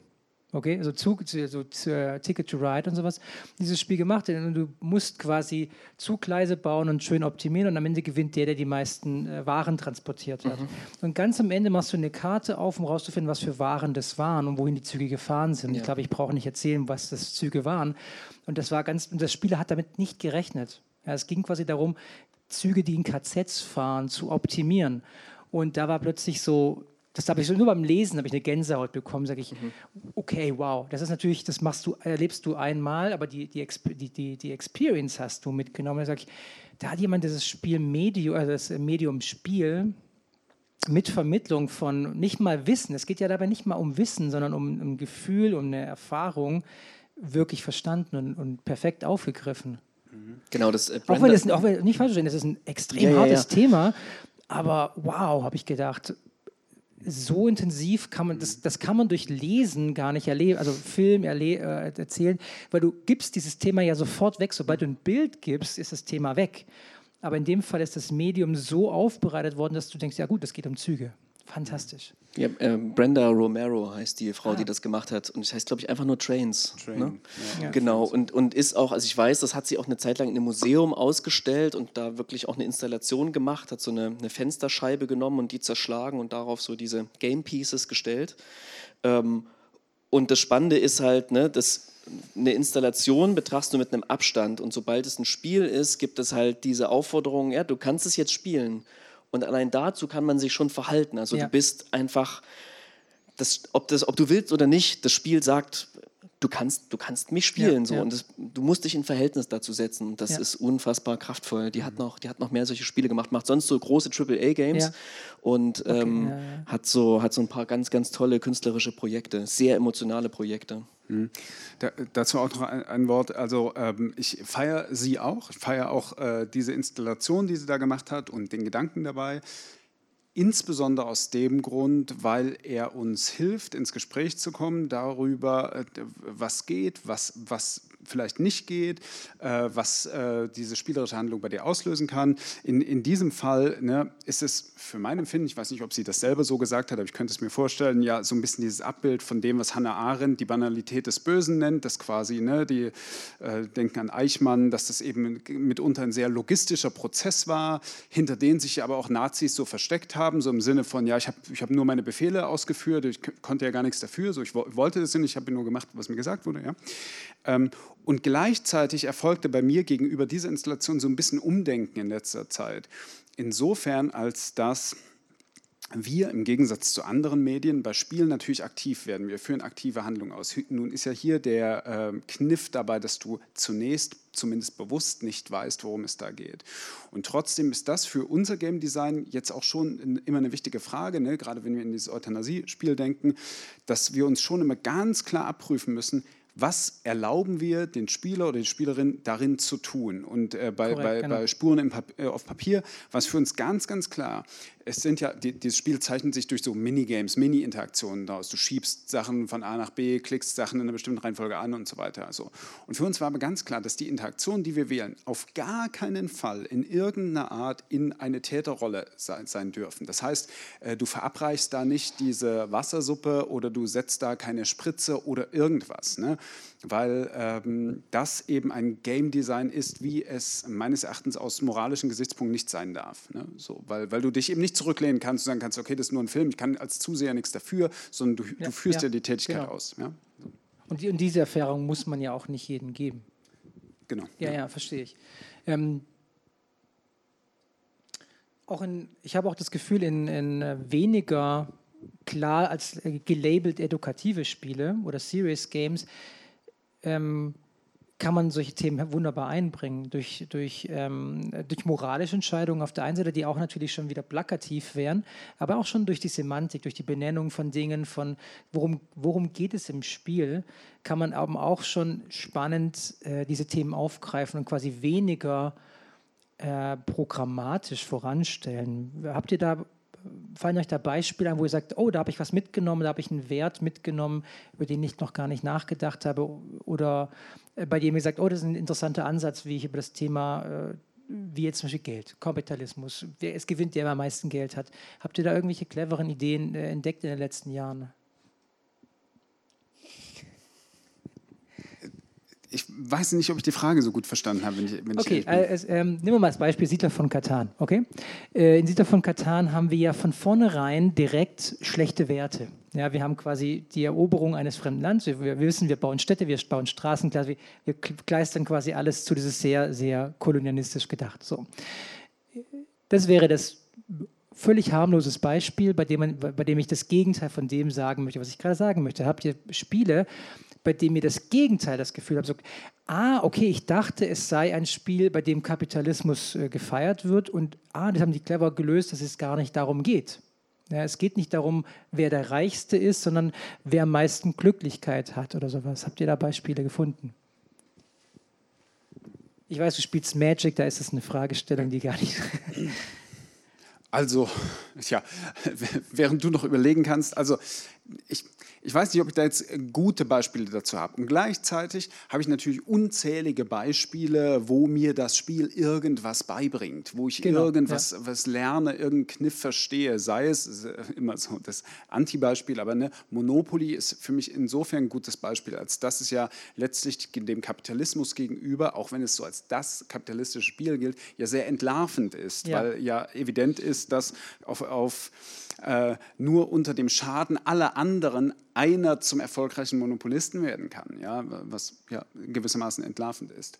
Oder ähm, ein hervorragendes Beispiel eines Serious Games, was ich nicht müde werde zu empfehlen, ist My Child Lebensborn, wo es um die, ich weiß nicht, ob das bekannt ist, ähm, da, da, geht es um die Lebensborn-Bewegung der Nazis. Das ist ein damals SS-naher Verein gewesen, der das Ziel verfolgte, in Anführungszeichen gesprochen, quasi die Super-Aria-Kinder zu äh, züchten. In per Eugenik. Ja. Genau, genau, in dem quasi mutige äh, Soldaten der Deutschen zusammengebracht werden mit äh, skandinavischen Frauen und zurückblieben nach der äh, Besatzung der Nazis dann eben viele Waisenkinder, die aber gleichzeitig in ihrem Umfeld sehr geschmäht wurden. Ja? Und in diesem Spiel, das versetzt sich in die Rolle des Adoptivvaters und der Adoptivmutter eines solchen Kindes. Und du begleitest dann quasi das Aufwachsen dieses Kindes, was stetig, stetig diesen Schmähungen ausgesetzt ist. Und dir wird äh, bewusst, dass quasi den Schaden, den die Nazis und der Zweite Weltkrieg angerichtet haben, auf mehr als nur einer militärischen Ebene oder auf der Ebene von Völkermord stattfand, sondern auch quasi in den Seelen der Leute stattfand. Ja, das, das begleitest du. Das ist hervorragend gelöst. Oder so ein bisschen ein Beispiel mit Augenzwinkern. Zuletzt der letzte AAA-Titel, den ich gespielt war, habe, war Red Dead Redemption 2, dieses Cowboy-Spiel, ein, ein wirklich wahnsinnig großes, episches Spiel. Und da ist es so, eine kleine Anekdote. Ähm, Du hast dort eine Karte mit legendären Tieren, die du finden kannst. Und dann findest du plötzlich in irgendeinem Wald den riesigen weißen Wolf. Und dann ist klar, ja, okay, den erschieße ich jetzt und heute ihn. Und dann, wenn ich das gemacht habe, stelle ich fest, ja, okay, das war's jetzt mit diesem legendären Tier. Und dann wird so diese, äh, wurde für mich als Spieler so diese Landergreifung ähm, und diese Dominanz der Menschen, die immer weiter in die Natur eintritt, was ja quasi in Amerika, auf dem amerikanischen Kontinent nochmal so stark und, und neu gewesen ist, ja, wurde da so spürbar durch diese spielerische Interaktion und auch so auf eine sehr seltsame Art und Weise spürbar, weil klar war, okay, das Gameplay will das jetzt von mir, aber irgendwie als Spieler finde ich es überhaupt nicht korrekt, das jetzt zu machen. So, ne? Hast du, habt ihr Event Horizon Zero Dawn gespielt? Das empfinde ich als also ich kann euch leider nicht sagen, warum das so gut ist, weil das wäre wirklich gemein. Äh, kann ich empfehlen, weil das genau damit spielt, die, die, die Pointe dieses Spiels ist genau das, wo wir darüber sprechen, quasi, oh, es wird plötzlich doch ein Wert erzählt, den du vorher gar nicht gesehen hast. Und das hat mich sofort in seinen Bann geschlagen. Das Spiel hat mich ja sowieso durch äh, mechanische Dinosaurier als äh, großer Dinosaurier-Fan in den Bann geschlagen. Und dann kam dieser Punkt und ich so, okay, well played, well played. Und das kann ich also als, für, für, bei, bei Videogames auf jeden Fall als, als positives Beispiel nehmen. Ähm, wie ähm, habt ihr quasi eure nächste, äh, also eure, nächste große Vision geplant? Was ist bei euch in der Firma los als nächstes? Du hast natürlich einerseits gesagt, ihr arbeitet was an eigenem, aber was ist als nächstes Großes bei euch geplant, auftragmäßig oder ähm, Genau, also unabhängig von dem Ding, was wir quasi selber machen wollen, genau. machen wir gerade sehr viel mit sehr unterschiedlichen Museen zusammen, ne? wo es vielleicht in den, in den letzten Jahren zudem so ähm, Spiele waren, die in einem schulischen Kontext eingesetzt werden und von Jugendlichen gespielt werden. Ist, ist ähm, genau, befassen wir uns sehr, sehr viel mit Spielen im Raum, Spielen im Museum ähm, ähm, machen gemeinsam ein Spiel mit dem Deutschen Historischen Museum zusammen, wo wir bereits einen Prototypen gezeigt haben, ähm, gemeinsam mit dem Landesmuseum in Zürich, ähm, wo, wo, zum Teil sehr, sehr trockene Themen verhandelt werden, aber es eben eine Bereitschaft gibt, die ja ungewöhnlich und locker und spielerisch zu, aufzubereiten. Und äh, das, macht, das macht große Freude, weil sich dort eben zwangsläufig eine totale Hybridversion aus ich bin der Spieler, Spielerin im Raum, ich habe digitale Screens, auf denen ich was bediene, ähm, sind aber auch ganz analoge Brettspielelemente quasi mit dabei. Und das verschmilzt da alles. Und ähm, genau, das machen wir gerade. Und gleichzeitig, wenn, wenn du diese Frage stellst, ich finde so das Fortentwickeln von Playing History, das äh, steht ja für uns letztlich auf mehreren Ebenen. Das eine, was, was Geis eben beschrieb, sind so die, die Aufträge, die wir haben und so weiter. Und das andere ist natürlich quasi die unternehmerische Fortentwicklung, wo, wo äh, ich durchaus sagen kann, jetzt jetzt gerade ist für uns so ein bisschen der Tipping Point erreicht, wo wir sagen, wir müssen jetzt äh, eine Infrastruktur schaffen, die uns erlaubt, quasi mehr und mehr dieser tollen und interessanten Projekte anzunehmen, wo wir wirklich gesegnet sind, dass wir mit denen konfrontiert werden, ohne dass das bedeutet, dass Geist und ich mehr Arbeit haben, sondern dass wir eben äh, ein Team aufbauen können, wo, wo äh, einfach die Kompetenzen und die Verantwortlichkeiten so verteilt sind, dass das einfach für alle gesund und, und schön ist. Und da sind wir jetzt gerade dran. Mir ist gerade noch ein Beispiel eingefallen zu den Spielen, nach denen du gefragt hast. Ja? Ich habe auch eine Anekdote. Äh, und zwar äh, ein Brettspiel Malefiz. Kennst du das? Ja. Kennen viele, ne? Ja, ja. Und das ist ein Spiel, dem ich erstmal keinerlei Narrativ irgendetwas unterstelle. Aber folgendes, ähm, eine Geschichte meiner Eltern. Ich hoffe, die hören gerade nicht zu.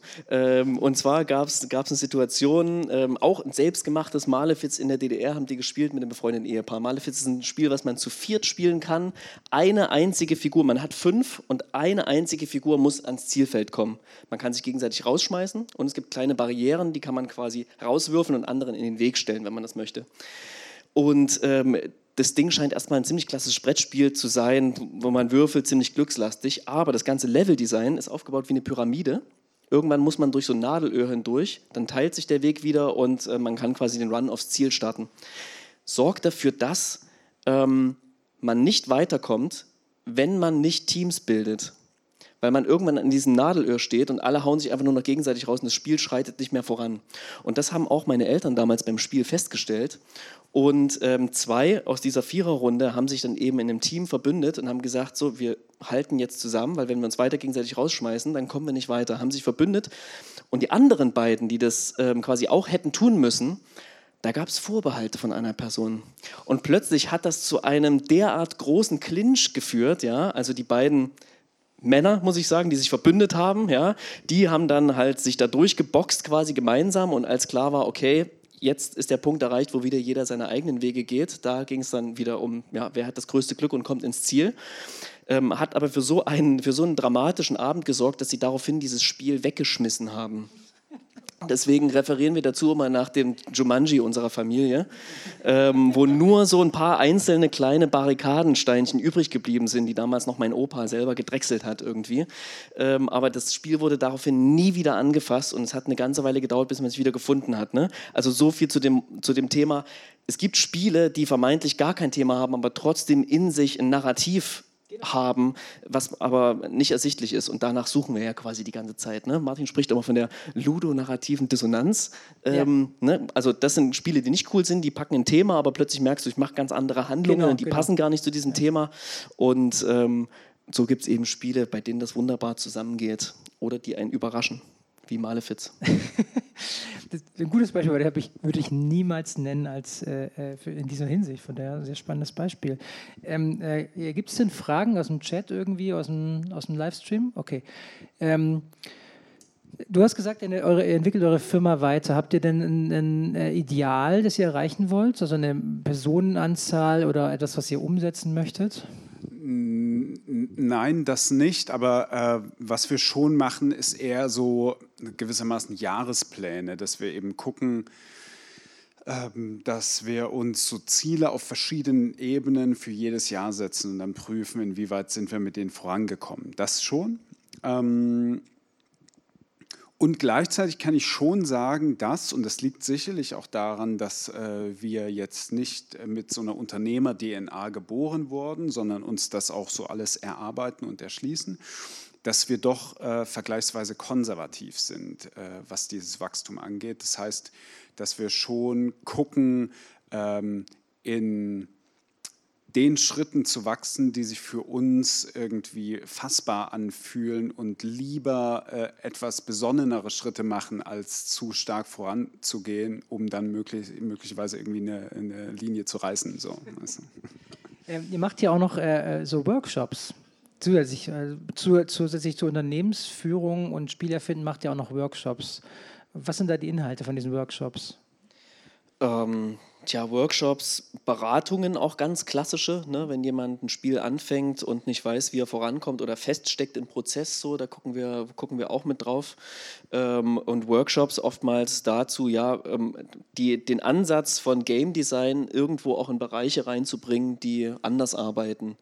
Ähm, das heißt beispielsweise sehr, sehr stark fokussiert auf beispielsweise die Leute, die dann das Produkt, was man entwickelt, ähm, nutzen oder iterative Prozesse. Ne? So ein äh, Design Thinking kann man eben auch sozusagen als Game Design Thinking denken. Ähm, und da, da forschen wir ja selber die ganze Zeit und, und ähm, äh, tragen das Wissen, was wir anhäufen, auch gern weiter und unter anderem halt eben auch äh, mit Museen gemeinsam. Ne?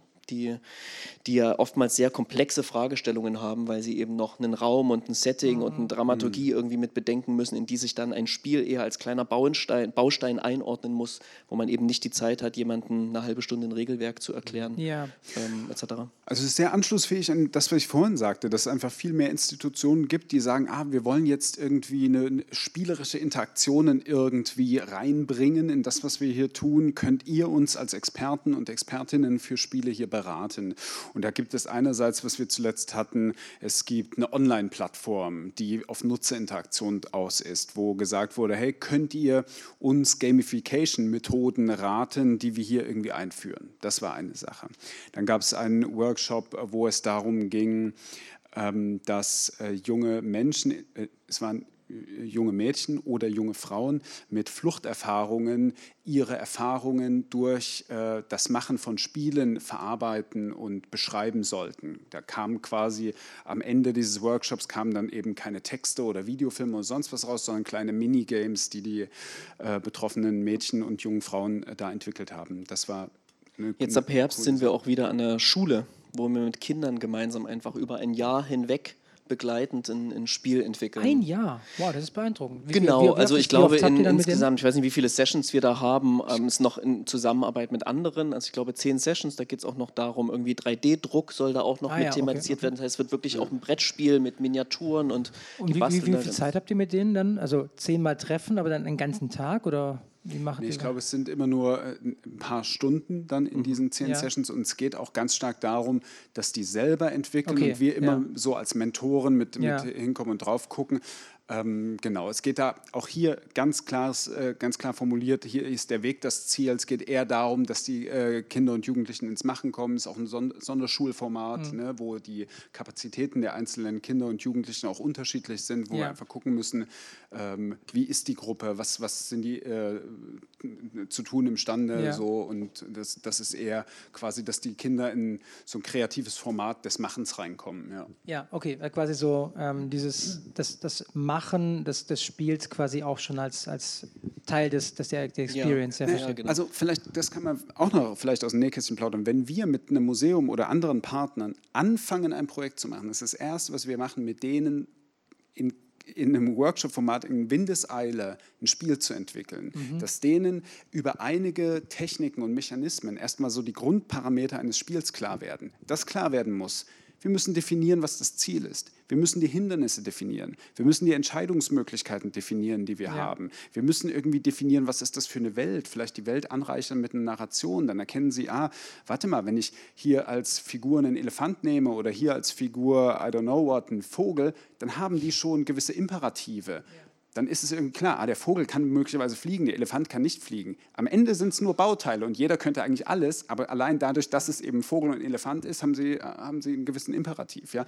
Und diese ganzen Learnings, die greifen wir am Anfang auf, damit so naja, das Verständnis für Games gesetzt ist, eben aus dem Grund, wie Geist sagte, die meisten machen das zum ersten Mal, die mit uns ja. in Kontakt treten. Und äh, Game Design, du weißt es ja, bringt einfach auch ein bisschen eine eigene Art von Kommunikationsprozessen mit sich. Ne? Also ähm, ich habe, wie gesagt, ich habe ähm, einige Jahre beim Film gearbeitet und da ist es halt so, dass da schön eine sehr, sehr diktatorische Struktur herrscht und die Ideen von oben nach unten weitergegeben werden und irgendwann kann man die Ideen gar nicht mehr erkennen, sondern nur noch Handlungsanweisungen ja, und so. Ja, ne?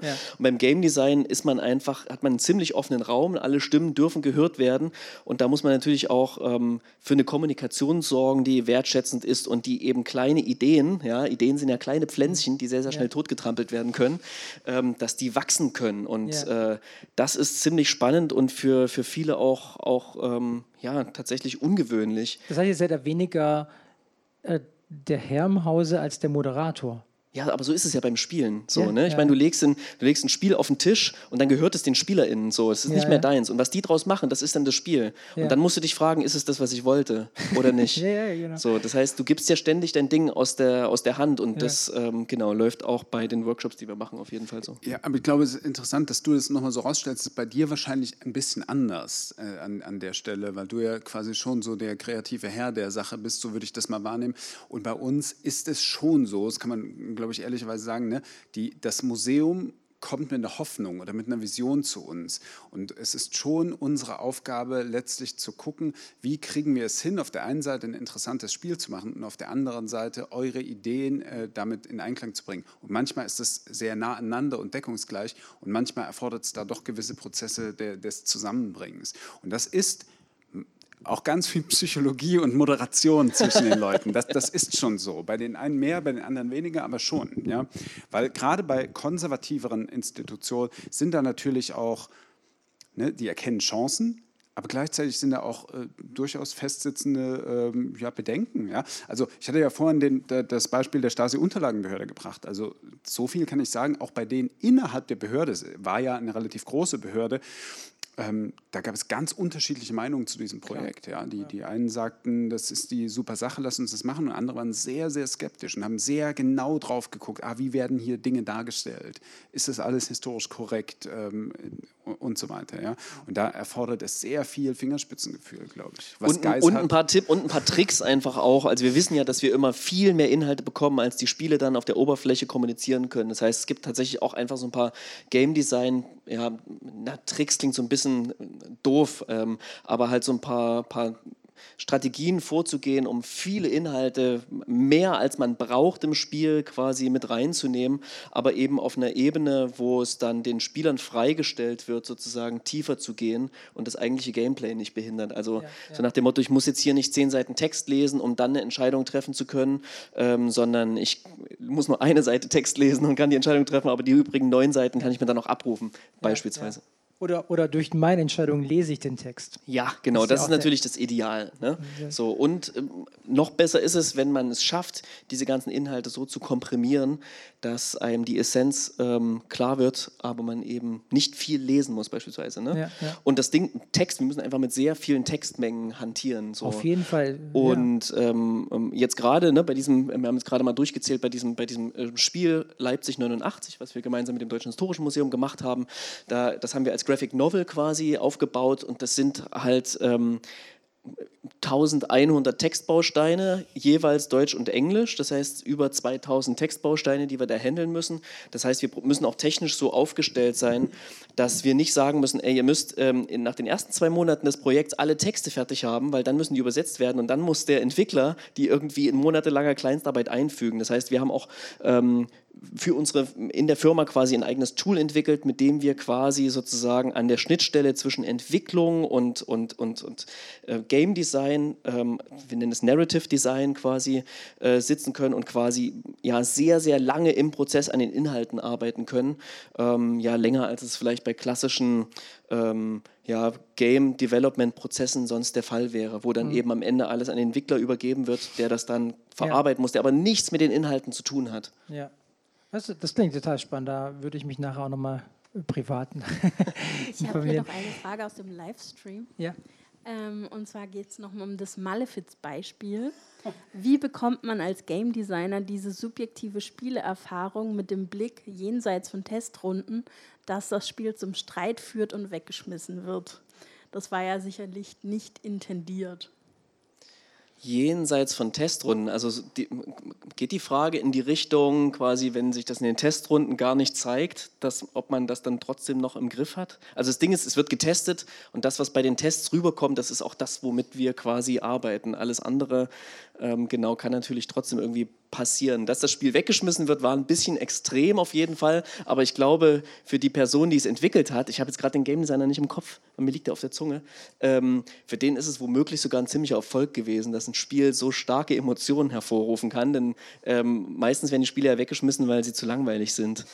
äh. ja, vielleicht zieht die Frage auch dahingehend ab, ob du, also man kann sie auch so lesen, Du als Game Designer kannst ja, oder als erfahrener Spieler, kannst ja Spiele, deine eigenen oder fremde Spiele, so spielen, dass du die Extremfälle selber austestest. Machst du das? Also spielst du Spiele?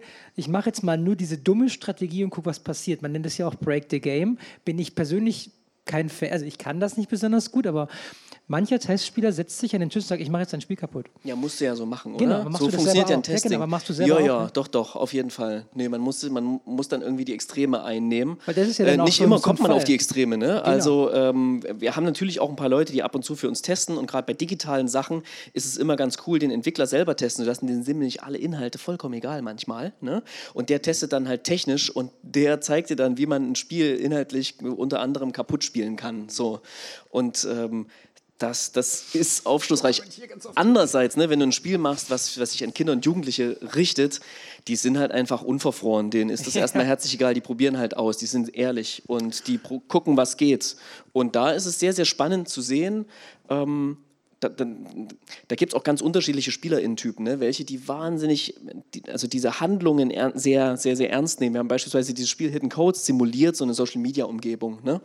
Und man kann an jedes Profil, was es da gibt, auch wenn es geschlossen ist, eine Freundschaftsanfrage schicken. So, das ist halt ein spielerischer Akt, kannst du machen, ist ein Klick. Bei vielen passiert überhaupt nichts, weil dahinter geht die Handlung nicht weiter. Mhm. Aber bei manchen musst du es halt machen.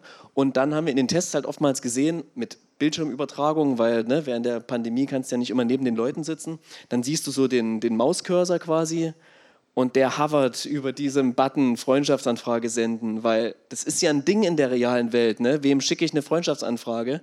Ähm, und da siehst du manche Leute, die klicken halt einfach überall und manche, für die ist das halt, die sind halt dann voll in der Handlung drin. Und da versuche ich die Leute eher hinzubringen, ne, dass sie irgendwie diese Handlung reingeführt werden und dann an den Punkt kommen, wo die Simulation sich so echt anfühlt, dass man sich das zweimal überlegt, weil man es in der Realität auch so machen würde.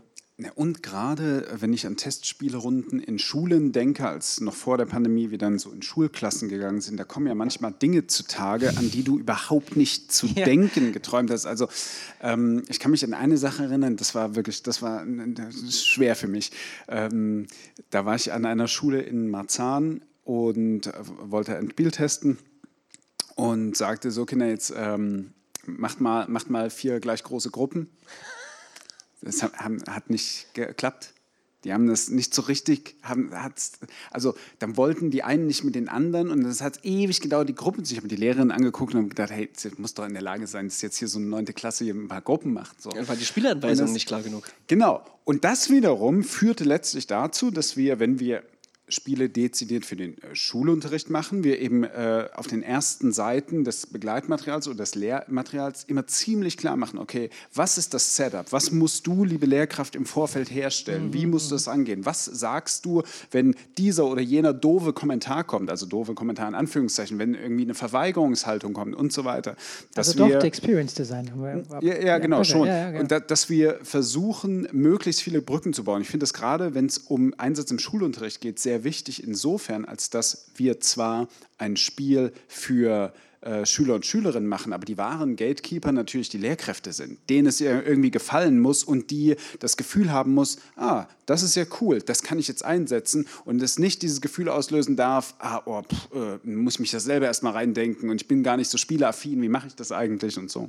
Na und nochmal zum Thema Gamebreaker, ne? gerade bei narrativen Spielen ist es im besten Falle schaffst du es sogar, das so einzubauen, dass der Gamebreaker einfach eine bestimmte Rolle in diesem Spiel einnimmt. Also Bürokratopoli ist durchaus darauf angelegt, dass es Leute gibt, die sich, die dürfen sich verweigern. Ja? Nach dem Motto, ich bünd, also na, auch da muss man Bündnisse bilden und auch da muss man irgendwie politisch agieren. Man kann aber auch politisch agieren, indem man sagt, ihr seid mir alle egal, ich mache mein eigenes Ding oder ich versuche euch zu stören. So, auch das hat dann nimmt eine bestimmte Rolle in diesem Spiel ein. Und ähm, jetzt hatten wir es bei Leipzig 89 beispielsweise so, wir spielen den den Tag des 9. Oktober 89 in Leipzig durch, friedliche ähm, Revolution oder ein wichtiger Tag der friedlichen Revolution. Und ähm, das Ganze kann eskalieren am Ende, was dazu führt, dass die SpielerInnen natürlich ganz klar versuchen, diesen kontrafaktischen Verlauf herbeizuführen, also ja, es eskalieren ja, zu lassen. Ja, Und das ist genauso viel wert, äh, sozusagen, wie es richtig sozusagen faktisch ja, nachzuspielen. Weil es ja auch ist ja auch spannend. Was, ja, genau. Wie sieht das denn aus, Let was niemand explode, gesehen hat? Wie es bei Tinker Tank ja, der Spruch ist. Wie, wie, heißt es? Let everything explode. Ja. Ja. Es, ist, äh, es ist genau das. Wir haben ja eine gewisse Faszination im, im Spiel, kann ja alles erstmal passieren. Das hat ja keine realen Auswirkungen. Das finde ich gut. Let everything explode. Ja, ist nicht von das mir. Ich. ich zitiere das, ja, das, das Bewerter war es, oder? Ähm, ja, das ist ein, äh, und das ist, dafür ist ein Brettspiel auch äh, grandios. Du kannst, den, du kannst äh, den Eskapismus feiern, aber du kannst auch alles explodieren lassen und gucken, was passiert. Wie viele Freundesgruppen gerade in einem männlich dominierten Freundeskreis treffen sich, um genau das zu machen, sich mal so richtig, richtig zu clashen. In die Pfanne mhm. zu hauen. Ja, ja. Richtig in die Pfanne zu hauen. Ja, da, da, da sind doch Brettspiele hervorragend. Ja, so. Runter. Oh. Gutes Beispiel, ja. Oder wie viele Freundschaften ja, sind ja, an Wenn man es schafft, wenn man es kann. Ne? gibt auch Leute, die, die das nicht können, ne? die dann einfach diesen Magic Circle nicht betreten können, sondern die einfach mit ihrer gesamten mit ihrem gesamten echten Ich ein Spiel betreten und ähm, wenn dann so ein Spiel wie runterkommt, was darauf angelegt ist, die Spielerschaft ja. zu entzweien, ja, auch Werwolf, dann Freundschaften zerbrechen. Wie, wer, wer, Werwölfe vom Düsterwald, wie mhm. viel bist du und wie viel spielst du? Mhm. Dann auch schon äh, spannende Geschichten passiert. Ja, man lernt die Leute kennen beim Spielen, ne? das ist so. Nicht, nicht jeder schafft es, eine Rolle zu spielen, sondern man sieht aber, ne, wie, wie handeln Leute, wie risikobereit sind Leute. Ja. Das, allein das. Oder auch äh, genau das Gegenteil ist auch, du siehst manchmal auch die, Persö die echten Persönlichkeiten Persönlichkeitstypen durchscheinen. Das, ist, das sehe ich ganz, ganz oft in unseren Spielegruppen. Ja, ich, ich mache ja auch viel Rollenspiel. Ja, ähm, und interessanter ist, du hast natürlich deine gelebte Persönlichkeit, die du im Alltag bist, oder? und dann spielst du dein Brettspiel oder ein, oder ein Rollenspiel und dann kommt eine ganz interessante, echte Persönlichkeit zum Tragen. So, ach, du bist in echt, äh, ist es dir wichtig, dass du also dein Ding hast und dann bastelst du so oder äh, haust auf den Tisch. Und das sind so ganz andere Persönlichkeitstypen, die in diesem Kontext auftreten. Das ist, glaube ich, auch eine Begeisterung, die, die man, wenn man Spiele mag, auch rauslassen kann. Beides. Also mhm. ich, ich muss mich nicht verstellen und oft machen wir, das ist vielleicht auch meine Anekdote von uns, äh, wenn wir, äh, wir haben ja auch schon Leute eingestellt für unsere Firma und als, wir machen kein Bewerbungsgespräch, sondern die bringen ein Spiel mit. Was spielt ihr denn? Ja, das sage ich, dieser bring mir dein Ach, ach so, die bringen Spiel mit. Ah ja. ja, ja. Bring mir dein Lieblingsspiel mit und wir spielen das. Und das Interessante ist, du kannst daraus ablesen, welches Spiel kommt, welches Spiel bringen sie dir mit, was für eine Art von Spiel ist es und dann auch, wie erklären sie dir das? Ich meine, wir sind ein Spielerverlag. Ich gucke dann, wie erklärt mir die Person ein Spiel? Wenn das natürlich nicht funktioniert, dann wissen wir schon relativ schnell, passt nicht rein. Mhm aber was für eine Art von Spiel und dann auch, wie spielt man das? Und das Gute ist, im Spiel lernt man sich kennen, da lernt man ja, sich so richtig mal Maske, also ohne Maske kennen, weil egal, ob du dich bewirbst oder nicht, wenn jemand, du weißt, was ich meine, das ist so richtig so, das geht jetzt nicht. Und das ist halt, das ist, deswegen, Spiele sind für mich in, äh, auch ein Blick hinter die, hinter die äh, soziale Maske der Leute. Faszinierend, was da alles zum Vorschlag Gerade bei Brettspielen, die noch nicht reif sind, bei denen viel Frust aufkommen kann oder, haha, ich mache das jetzt, weil es geht faszinierend. Deswegen für mich ist Brettspielen auch äh, Rauslassen von Persönlichkeit. Definitiv. Und da haben Brettspiele auf jeden Fall auch eine ziemlich subversive Kraft, ne? Indem sie halt bestimmte Spielstrategien sozusagen zu einem schnelleren Spielerfolg kommen lassen. Und es können halt Spiele darauf anlegen, dass klar ist, okay, ich muss hier aggressiv spielen, ich muss fies spielen, sonst komme ich nicht voran. Ich muss so tun, als würde ich ein Bündnis eingehen, was auch immer, weil nur mit Ehrlichkeit komme ich hier nicht weiter. Und wenn Spiele das machen, dann kann das ziemlich spannend sein, aber halt natürlich auch gefährlich. Ne? Also das ist, das ist schon, das ist schon spannend, ne? wie viel, wie, wie stark auch die SpielerInnen das Spiel lesen können. Kennt ihr Jojo Sich von äh, Hardboiled Games? Der hat, diese, der hat letztes Jahr oder vor zwei Jahren äh, Spiel des Jahres gewonnen mit äh, Mikro Makro. Ah ja, doch, ja, ja. klar. Ja, ja. Dieses Spiel ähm, will ich gar nicht, auf das spiele ich gar nicht an, sondern auf das, das er davor gemacht hat. Eins meiner Lieblingsspiele, Cosa Nostra? Cosa Nostra. Cosa Nostra liebe ich auch. Das können wir Ein zusammen spielen. fantastisches Ja, super Spiel, weil das Spiel sagt in den Spielregeln, du musst fies zueinander sein. Und mein Ansatz war, I break the game, indem ich es nicht tue. Ich spiele dieses Spiel maximal kooperativ und ich gewinne es jedes Mal. Wirklich? Jedes Mal, Ah, ja. weil ich kooperativ spiele, weil ich sage, okay, wenn jeder ständig sich miteinander battelt, bei mir kriegst du die Garage immer für 1000 Dollar. Du kannst immer kommen, ich sage immer ja, du gibst aber immer 1000 Dollar. Alle anderen wollen 5000 Dollar, kriegen sie halt nie. Bei mir kostet es 1000. Krieg, ich kriege ständig Kapital, weil ich kooperativ, ich habe noch nicht einmal betrogen für diesem Spiel, weil ich sage, hey, muss ich ja nicht. Wenn ich einmal betrüge, kommt keiner mehr zu mir. Wenn ich aber immer offen bin, du hast Gewinn, ich habe Gewinn. Wenn das alle, wenn das mit 1 zu 1 geht es natürlich, aber wenn du mit vier Leuten spielst, machst du dreimal deinen Schnitt und alle anderen machen nur beim vierten, bei jedem vierten Mal einen Schnitt. Ich gewinne das Spiel kooperativ. Und das ist aber auch interessant. Mittlerweile, natürlich, weil ich alle Spiele relativ kooperativ spiele, selbst Strategiespiele, wissen das schon alle und kriegen mich immer an meine Achillesferse. Die Achillesferse sich aber ich bin sehr vertrauenswert, also äh, vertrauensselig so. Wenn mir dann jemand so, meine eigene Frau zum Beispiel, bei Game of Thrones in den Rücken fällt, dann ist es nach sieben Jahre später immer noch ein Thema bei uns. Weil ich mich dann immer, oh, mein Bruder, Twilight Imperium, ja, mein Bruder spielt das Spiel zum allerersten Mal. Ich sage, hey, lass uns doch hier eine Verbindung machen. Und er so, okay. Und dann haben wir quasi das Spiel zu zweit gespielt und alle anderen haben alleine, waren alles Einzelkämpfer, rat mal, wer gewonnen hat. Weil mein Bruder und ich so, hey, ich müsste diesen Punkt, um Siegpunkt zu bekommen. Und er so, ja, ich auch. Okay, dann gehe ich zuerst hin, dann gehst du hin, dann tauschen wir miteinander. Die anderen Spieler kamen nicht mal auf die Idee, selber miteinander zu interagieren und haben uns einfach quasi, die wussten nicht, was sie gegen uns tun sollen. Ich hatte nur genau zwei Schiffe, mein Bruder hatte eine riesige Flotte und jeder, der mich angreifen musste, musste an meinem Bruder vorbei. Fantastisch, weil ich liebe solche Dynamiken zwischen Spielern. Mein Bruder war das einfach nicht wichtig, das Spiel. Ich spiele, weil ich Spaß habe. Ich habe hab keine Aktien da drin. Alle anderen hatten Aktien im Spiel. Oh Gott, war das eine großartige Atmosphäre am Tisch. Ja, das ist super. Ja, die Ähm, Spiele schaffen Verbindungen, ne? die reichen einfach ins, in, in, in, in diese Welt hinein und schaffen Erinnerungen, an die man sich dann einfach, die, Als die wenn es bleiben. echt gewesen wäre. Also was, es sind ja, es sind ja, es sind ja quasi fiktive Inhalte, Ja, aber ja. es sind reale Situationen mit Leuten. Und das finde ich an Spielen, äh, und das muss nicht mal Rollenspiel, sondern Brettspiele lösen genau das aus. Mhm. Weswegen ich auch diesen, den Berufsweg gewählt habe, auch, weil es genau das produziert. Ich würde sagen, Genau, ich wollte nämlich jetzt gerade sagen, ich würde jetzt mal das Gespräch an dieser Stelle mit, einer, mit einem riesengroßen Danke bedanken, äh, beenden. Ich hatte sehr viel Freude, wie ihr merkt, auch äh, thematisch. Äh, ich würde noch ein paar Fragen äh, ins Publikum geben. Und, aber euch sage ich schon mal vielen, vielen Dank. Ich hatte sehr viel Freude und danke, dass ihr so uns habt reinblicken lassen in eure Arbeit und auch in eure Begeisterung. Ja, danke dir. Ja, stellt gerne alle Fragen, die ihr fragen wollt. Super gerne. Dann stelle ich die erste Frage. Äh, ich würde gerne wissen, ähm, euer Name sagt es ja schon, Playing History. Ihr spielt, man spielt also viel zum Thema Geschichte und ihr habt viel über Geschichte erzählt, die ihr thematisiert habt aus der Vergangenheit. Wie sieht es denn mit der gegenwärtigen Geschichte aus? Ist, sind es, weil wir schreiben ja jeden Tag Geschichte am Ende vom Tag. Ähm, sind, sind das äh, zu heikle Themen für euch? Ist das, du hast vorhin von dem Thema, ähm, glaube, Radikal Radikalisierung und Rechtsextremismus und so gesprochen, aber ähm, es gibt ja viele politische, historische Themen, die passieren. Ähm, ist das interessant für euch und würdet ihr darüber auch ein Spiel machen?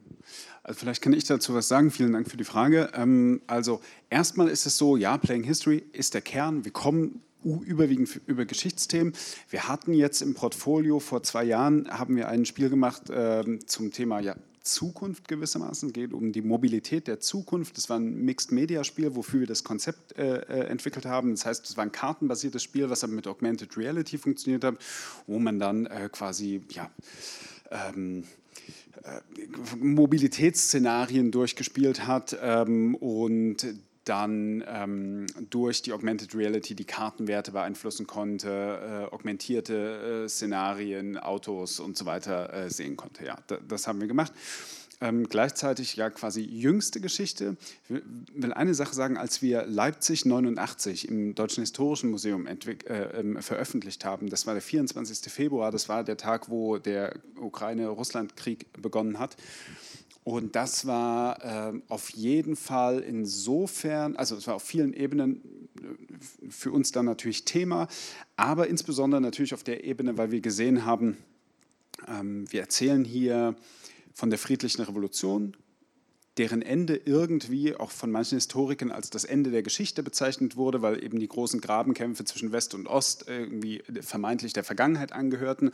Und jetzt lernen wir genau an diesem Tag, ähm, dass es bei weitem nicht so ist und quasi diese Konfliktlinie nach wie vor auch in einer gewissen Chronologie besteht. So, von, daher, ja, das sind Themen, denen wir uns widmen, auch gerne widmen würden. Wir hatten, so viel kann ich vielleicht sagen, ähm, auch Kontakt mit einem Museum, dem Fluchtmuseum, ähm, die ein Interesse daran hatten, dieses Thema und die daraus resultierenden Flüchtlingsbewegungen äh, gerne in einer spielerischen Interaktion abbilden zu wollen. Da äh, ist jetzt äh, das Thema Finanzierung eine Frage, dass da einfach keine gesicherte Finanzierung da ist. Mutmaßlich auch, bewegt sich jetzt eher auf der äh, Ebene von Mutmaßung, aber mutmaßlich auch, weil zum Beispiel staatliche Organisationen dieses Thema jetzt noch nicht anpacken wollen, weil es einfach zu heiß, vielleicht auch noch zu undurchsichtig ist. Ja. Aber kurzum auf deine Frage, ja, das wären Themen, die wir anfassen wollten. Aber auch hier braucht es eben für uns, für unser Modell einfach die Partner und Partnerinnen, die sagen, okay, wir gehen damit mit rein. Aber ist was, worauf ich durchaus Lust hätte, das sozusagen als eine künstlerische Aktion sozusagen zu machen. Ne? Also auch wir haben ja ganz zu Beginn ähm, sozusagen Spiele als Kunstob Kunstobjekt, Kunstgegenstand irgendwie gemacht. Ne? Also beziehungsweise Martin hat damit begonnen und ich durfte dann da, dazukommen. Und ähm, Kunst kann das nochmal anders sozusagen, aber ähm, ja, genau, kann, kann Themen noch freier angehen und kann vielleicht auch Themen noch mal abstrakter behandeln. Und gerade die Game-Kunst sozusagen, die ja, die ja echt groß ist mittlerweile, ähm, der, der würde ich mich auch sehr gerne ein bisschen mehr widmen, ne? auch weil du vorhin fragtest, Felix, was uns so perspektivisch fehlt oder was wir machen wollen und so. Und das wäre durchaus ein Bereich, sozusagen mal die Themen, wo es für die es wirklich gar keine Gelder gibt, ähm, die einfach mal so anzugehen und nach Freischnauze sozusagen da auch ein Stück Meinung reinzustecken. Ne? Darf ich noch eine Frage anschließen daran? Ja. Auf jeden Fall, bitte. Daran angeschlossen finde ich es total interessant bei der Auswahl der Spiele äh, oder der Themen für eure Spiele. Ist es ja schon so, dass man eben zurückblickt und auch die Rolle von Deutschland kritisch durchaus betrachtet. Ähm, ich frage mich aber, ob es auch Spiele geben kann oder in Auftrag gegeben werden, wo ganz klar ist, dass vielleicht auch bis heute aktuell noch die Rolle von Deutschland keine gute ist.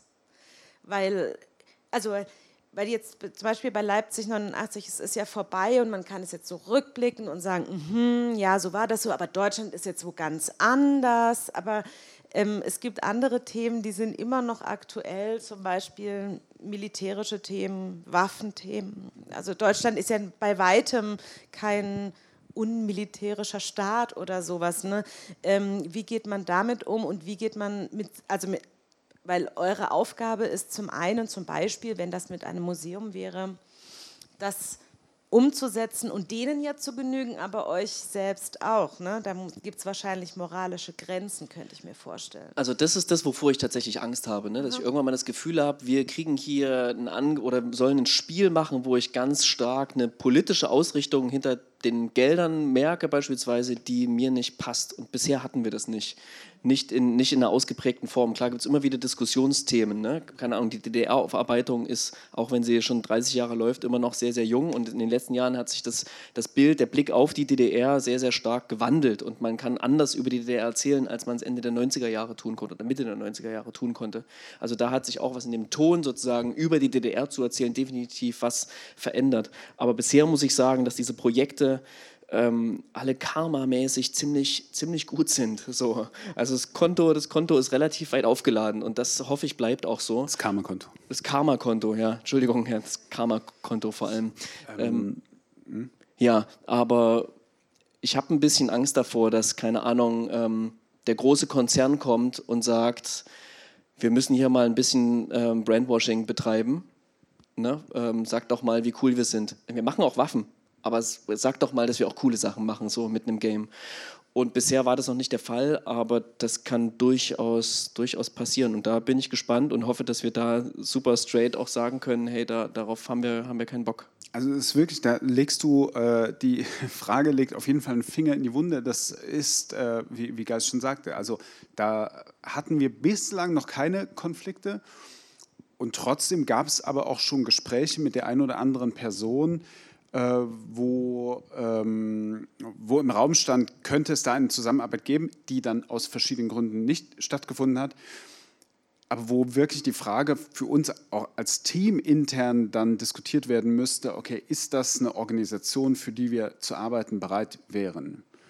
Ja, ähm, und das, das muss man gucken. Und auch da, ne, ich hatte ja vorhin gesagt, was, was ist der Gewinn? Da ist halt eben dann so ein Abwägen. Wie viel nützt es und wie viel schadet es uns? Und wenn ich sage uns, meine ich jetzt auch nicht nur uns als Unternehmen, sondern auch uns als Menschen mit unseren Überzeugungen und so weiter. Ne? Also es wird der Tag kommen, wo wir das diskutieren werden, da bin ich sicher. Aber nochmal als anderes Beispiel das Thema Flucht, was ihr vorhin angesprochen habt. Wenn das jetzt zum Beispiel kommen würde und man über eine vergangene Flucht sprechen würde in einem Spiel, dann wäre es spannend für mich zu wissen, thematisiert ihr dann auch die aktuellen Flüchtlingsthemen, die es weltweit gibt? Macht man dann dazu Begleitmaterial oder sagt ihr, nee, das ist unser Auftrag und da hört er dann auch auf? Naja, ist so ein bisschen eine theoretische Frage, also ist jetzt, jetzt schwer zu beantworten. Also letztlich ist unser Anspruch schon, dass wir äh, mit gutem Gewissen hinter den Sachen stehen können und sagen, hier ist auch die, die Story auserzählt und jetzt ist hier nicht künstlich etwas weggelassen, wo wir sagen, okay, das, das will jetzt ein möglicher Förderer nicht, darüber zu erzählen. Ja. Ähm Was denen oft am Herzen liegt, sind, dass diese Themen halt irgendwie relatable sind, also dass man eine Beziehung dazu herstellen kann. Deswegen ist ganz oft der Wunsch tatsächlich so ein so ein Brückenschlag in die Gegenwart, so eine Anspielung. Ne? Man will das Thema natürlich nicht verlassen, ein, ein Museum über die Geschichte will natürlich irgendwie bei den Geschichtsthemen bleiben und trotzdem wollen sie irgendwie Anknüpfungspunkte schaffen über gegenwärtige Themen. Ähm, das stelle ich schon fest. Also bisher gab es zumindest noch nicht dieses, dieses Ausschlusskriterium. Mhm. Ähm, aber ja, da, an der Stelle wird es interessant. Ja. Dann äh, vielleicht als allerletzte Frage noch, weil es mich wirklich brennend interessiert, wie eure Erfahrungen waren, als ihr in der Schule wart und ihr sehen konntet, wie eure Spiele gespielt wurden. Wie ja. gehen denn die Schüler in der Konstellation, in der sie sich als Klassenverband schon kennen, mit Gewinnen und Verlieren um? Frustration quasi versus ich habe gewonnen, du nicht, aber dann noch bei einem politischen Thema. Ja. Wie verhält sich das? Naja, also das Spannende ist erstmal das Grüppchen bilden. Wenn man so ein Brettspiel oder ein Kartenspiel auf den Tisch legt, dann müssen die sich in Gruppen zusammenfinden. Und die Gruppengröße, die Spielgruppengröße, die passt nicht zur Klickengröße der Klasse das geht nicht genau auf. Das heißt, es gibt immer einen Tisch, wo dann, keine Ahnung, die Jungs versuchen, was irgendwie zusammen zu zocken, aber Bürokratopolis, ein Spiel, das kann man mit bis zu neun Personen spielen, ja. Dann sind die halt fünf und dann sitzen halt noch vier andere mit dran. Und dann wird es halt richtig spannend, wie die halt interagieren, wenn die plötzlich in Gruppen zusammengewürfelt sind, die halt sonst nicht so viel miteinander zu tun haben. Und dann kommen plötzlich ganz neue Qualitäten zu, äh, zum, zum Vorschein. Und das macht immer mega, mega Spaß zu sehen, dass ähm, die Ruhigen der Klasse manchmal zu Hause mehr spielen und spielerfahrener sind und leichter in ein Spiel reinfinden können als ähm, jemand anderes, der vielleicht noch nie gewürfelt hat. Ne? Auch das hatten wir schon, dass jemand halt einen Würfel vom Tisch geschmissen hat, weil er es nicht konnte. Und dann, ne, man trifft sich in einer komplett neuen Situation und das, das machen Spiele halt. Und das ist immer spannend zu sehen. Und dann ist dieses Gewinnen und Verlieren, natürlich löst das was bei denen aus, aber es ist nie, es gewinnt nie derjenige, der die besten Witze in der Klasse reißt. Und das sorgt immer für ganz, ganz tolle Gruppendynamik. Ne? Und ich kenne ja die Klassen nicht. Ne? Wir sind ja oft an, an Schulen, wo wir überhaupt keine Beziehung zu den SchülerInnen haben. Ähm, aber man kriegt dann schon so schnell mit, wer irgendwie mit wem rumhängt oder wer, wer welches Bild von wem hat und so. Und das können Spiele auflösen, weil sie neue Situationen schaffen, die nichts mit Schulalltag zu tun haben. Ja, äh, Vermeintlich nichts ich, hab, Schulalltag. ich, hab, ich hab, äh, da fallen mir so spontan zwei Anekdoten ein, die sich auf die Spiele-Tests in den Klassen auch beziehen. Also das eine ist, das ist anschlussfähig an das, was Geist sagt, dass manchmal ich das Gefühl habe, dass für manche Schüler und Schülerinnen ähm, es eine große Chance ist, ein Spiel auf den Tisch zu legen, weil die vielleicht sonst eher, ja, weiß nicht was, zurückhaltend in sich gekehrt sind, aber ähm, eine Affinität zu Spielen haben und dann irgendwie das Gefühl haben, okay, das ist ein Metier, auf dem fühle ich mich wohl und dann kann, kann ich auch ein bisschen aus mir rauskommen. Oder äh, das Gefühl auch haben, ah, was, das ist jetzt Unterricht? Also da lerne ich was, das macht ja sogar Spaß, das ist ja gar nicht wie, wie der Rest des Unterrichts so. Also das ist irgendwie ein schönes Erlebnis und hm? oder komplett in Frage stellen, dass sie überhaupt irgendwas gelernt haben, ja, weil sie es halt nicht wie Lernen angefühlt hat. Also wirklich Genau. Zitat. Und was haben wir jetzt? Was haben wir jetzt gelernt? Ja, genau. Ohne zu merken, dass sie im Prozess des Spielens halt wahnsinnig Begrifflichkeiten Ja, genau. durchgehen, mit denen sie sonst nichts zu tun hatten und so weiter. Genau, äh, ja. Also wenn du spielst, dann lernst du was. Also davon bin ich fest überzeugt. Ähm, und die zweite Anekdote, die mir so einfällt, das ist so ein bisschen anschlussfähig an dieses Game Breaker, dass einfach manche äh, Kinder und Jugendliche, manche Spieler und Spielerinnen einfach völlig anders spielen, als du es als Game Designer eigentlich erwarten würdest. Ich erinnere mich, äh, als wir zum Beispiel auf der Geschichtsmesse waren, da spielte eine äh, Klasse von Gymnasiasten äh, das Spiel Wendepunkte, was damals rauskam. Und die waren mega involviert in dieses Spiel. Die saßen, das war eigentlich wirklich sehr wohltuend, das zu sehen. Die saßen dann noch so abends an der Bar. Es war so ein Schulausflug für die, so Abiturientenjahrgang, äh, so um die 18, saßen dann noch so abends zusammen, haben das Spiel die ganze Zeit weitergespielt und sich dann so erzählt, was sie erlebt haben und so. Das war total schön. Da war ein Mädchen dabei, an das ich mich erinnere. Ähm, die hat das Spiel so gespielt, dass sie immer abgewogen hat, nicht auf Basis von möglichen Punkten, die sie bekommen könnte, sondern auf Basis, ach, welches Lebensereignis passt am besten zu mir? Was möchte ich am, am, am liebsten spielen? Womit äh, resoniere ich am stärksten? Was, ähm, womit identifiziere ich mich am stärksten? Und das war irgendwie schön zu sehen, weil sie dann eben weniger auf die von uns als Game Designer intendierten Punkte ging, sondern eher auf ihre eigene Biografie ging. Und es hat natürlich trotzdem voll gut gepasst, hat irgendwie gut funktioniert und das hat, hat mich schon ganz glücklich gemacht. Haben wir noch weitere Fragen? Okay, dann vielen Dank. Das hat mir große Freude bereitet. Vielen Dank für die Einladung und dass Dank. es endlich nach zwei Vielen Jahren Dank. stattfinden konnte. Aber wirklich, ey, zwei Jahre verschieben. Sehr gut. Dann vielen Dank. Sehr vielen gut. Dank auch Danke. an euch ähm, Tschüss. zu Hause und bis bald.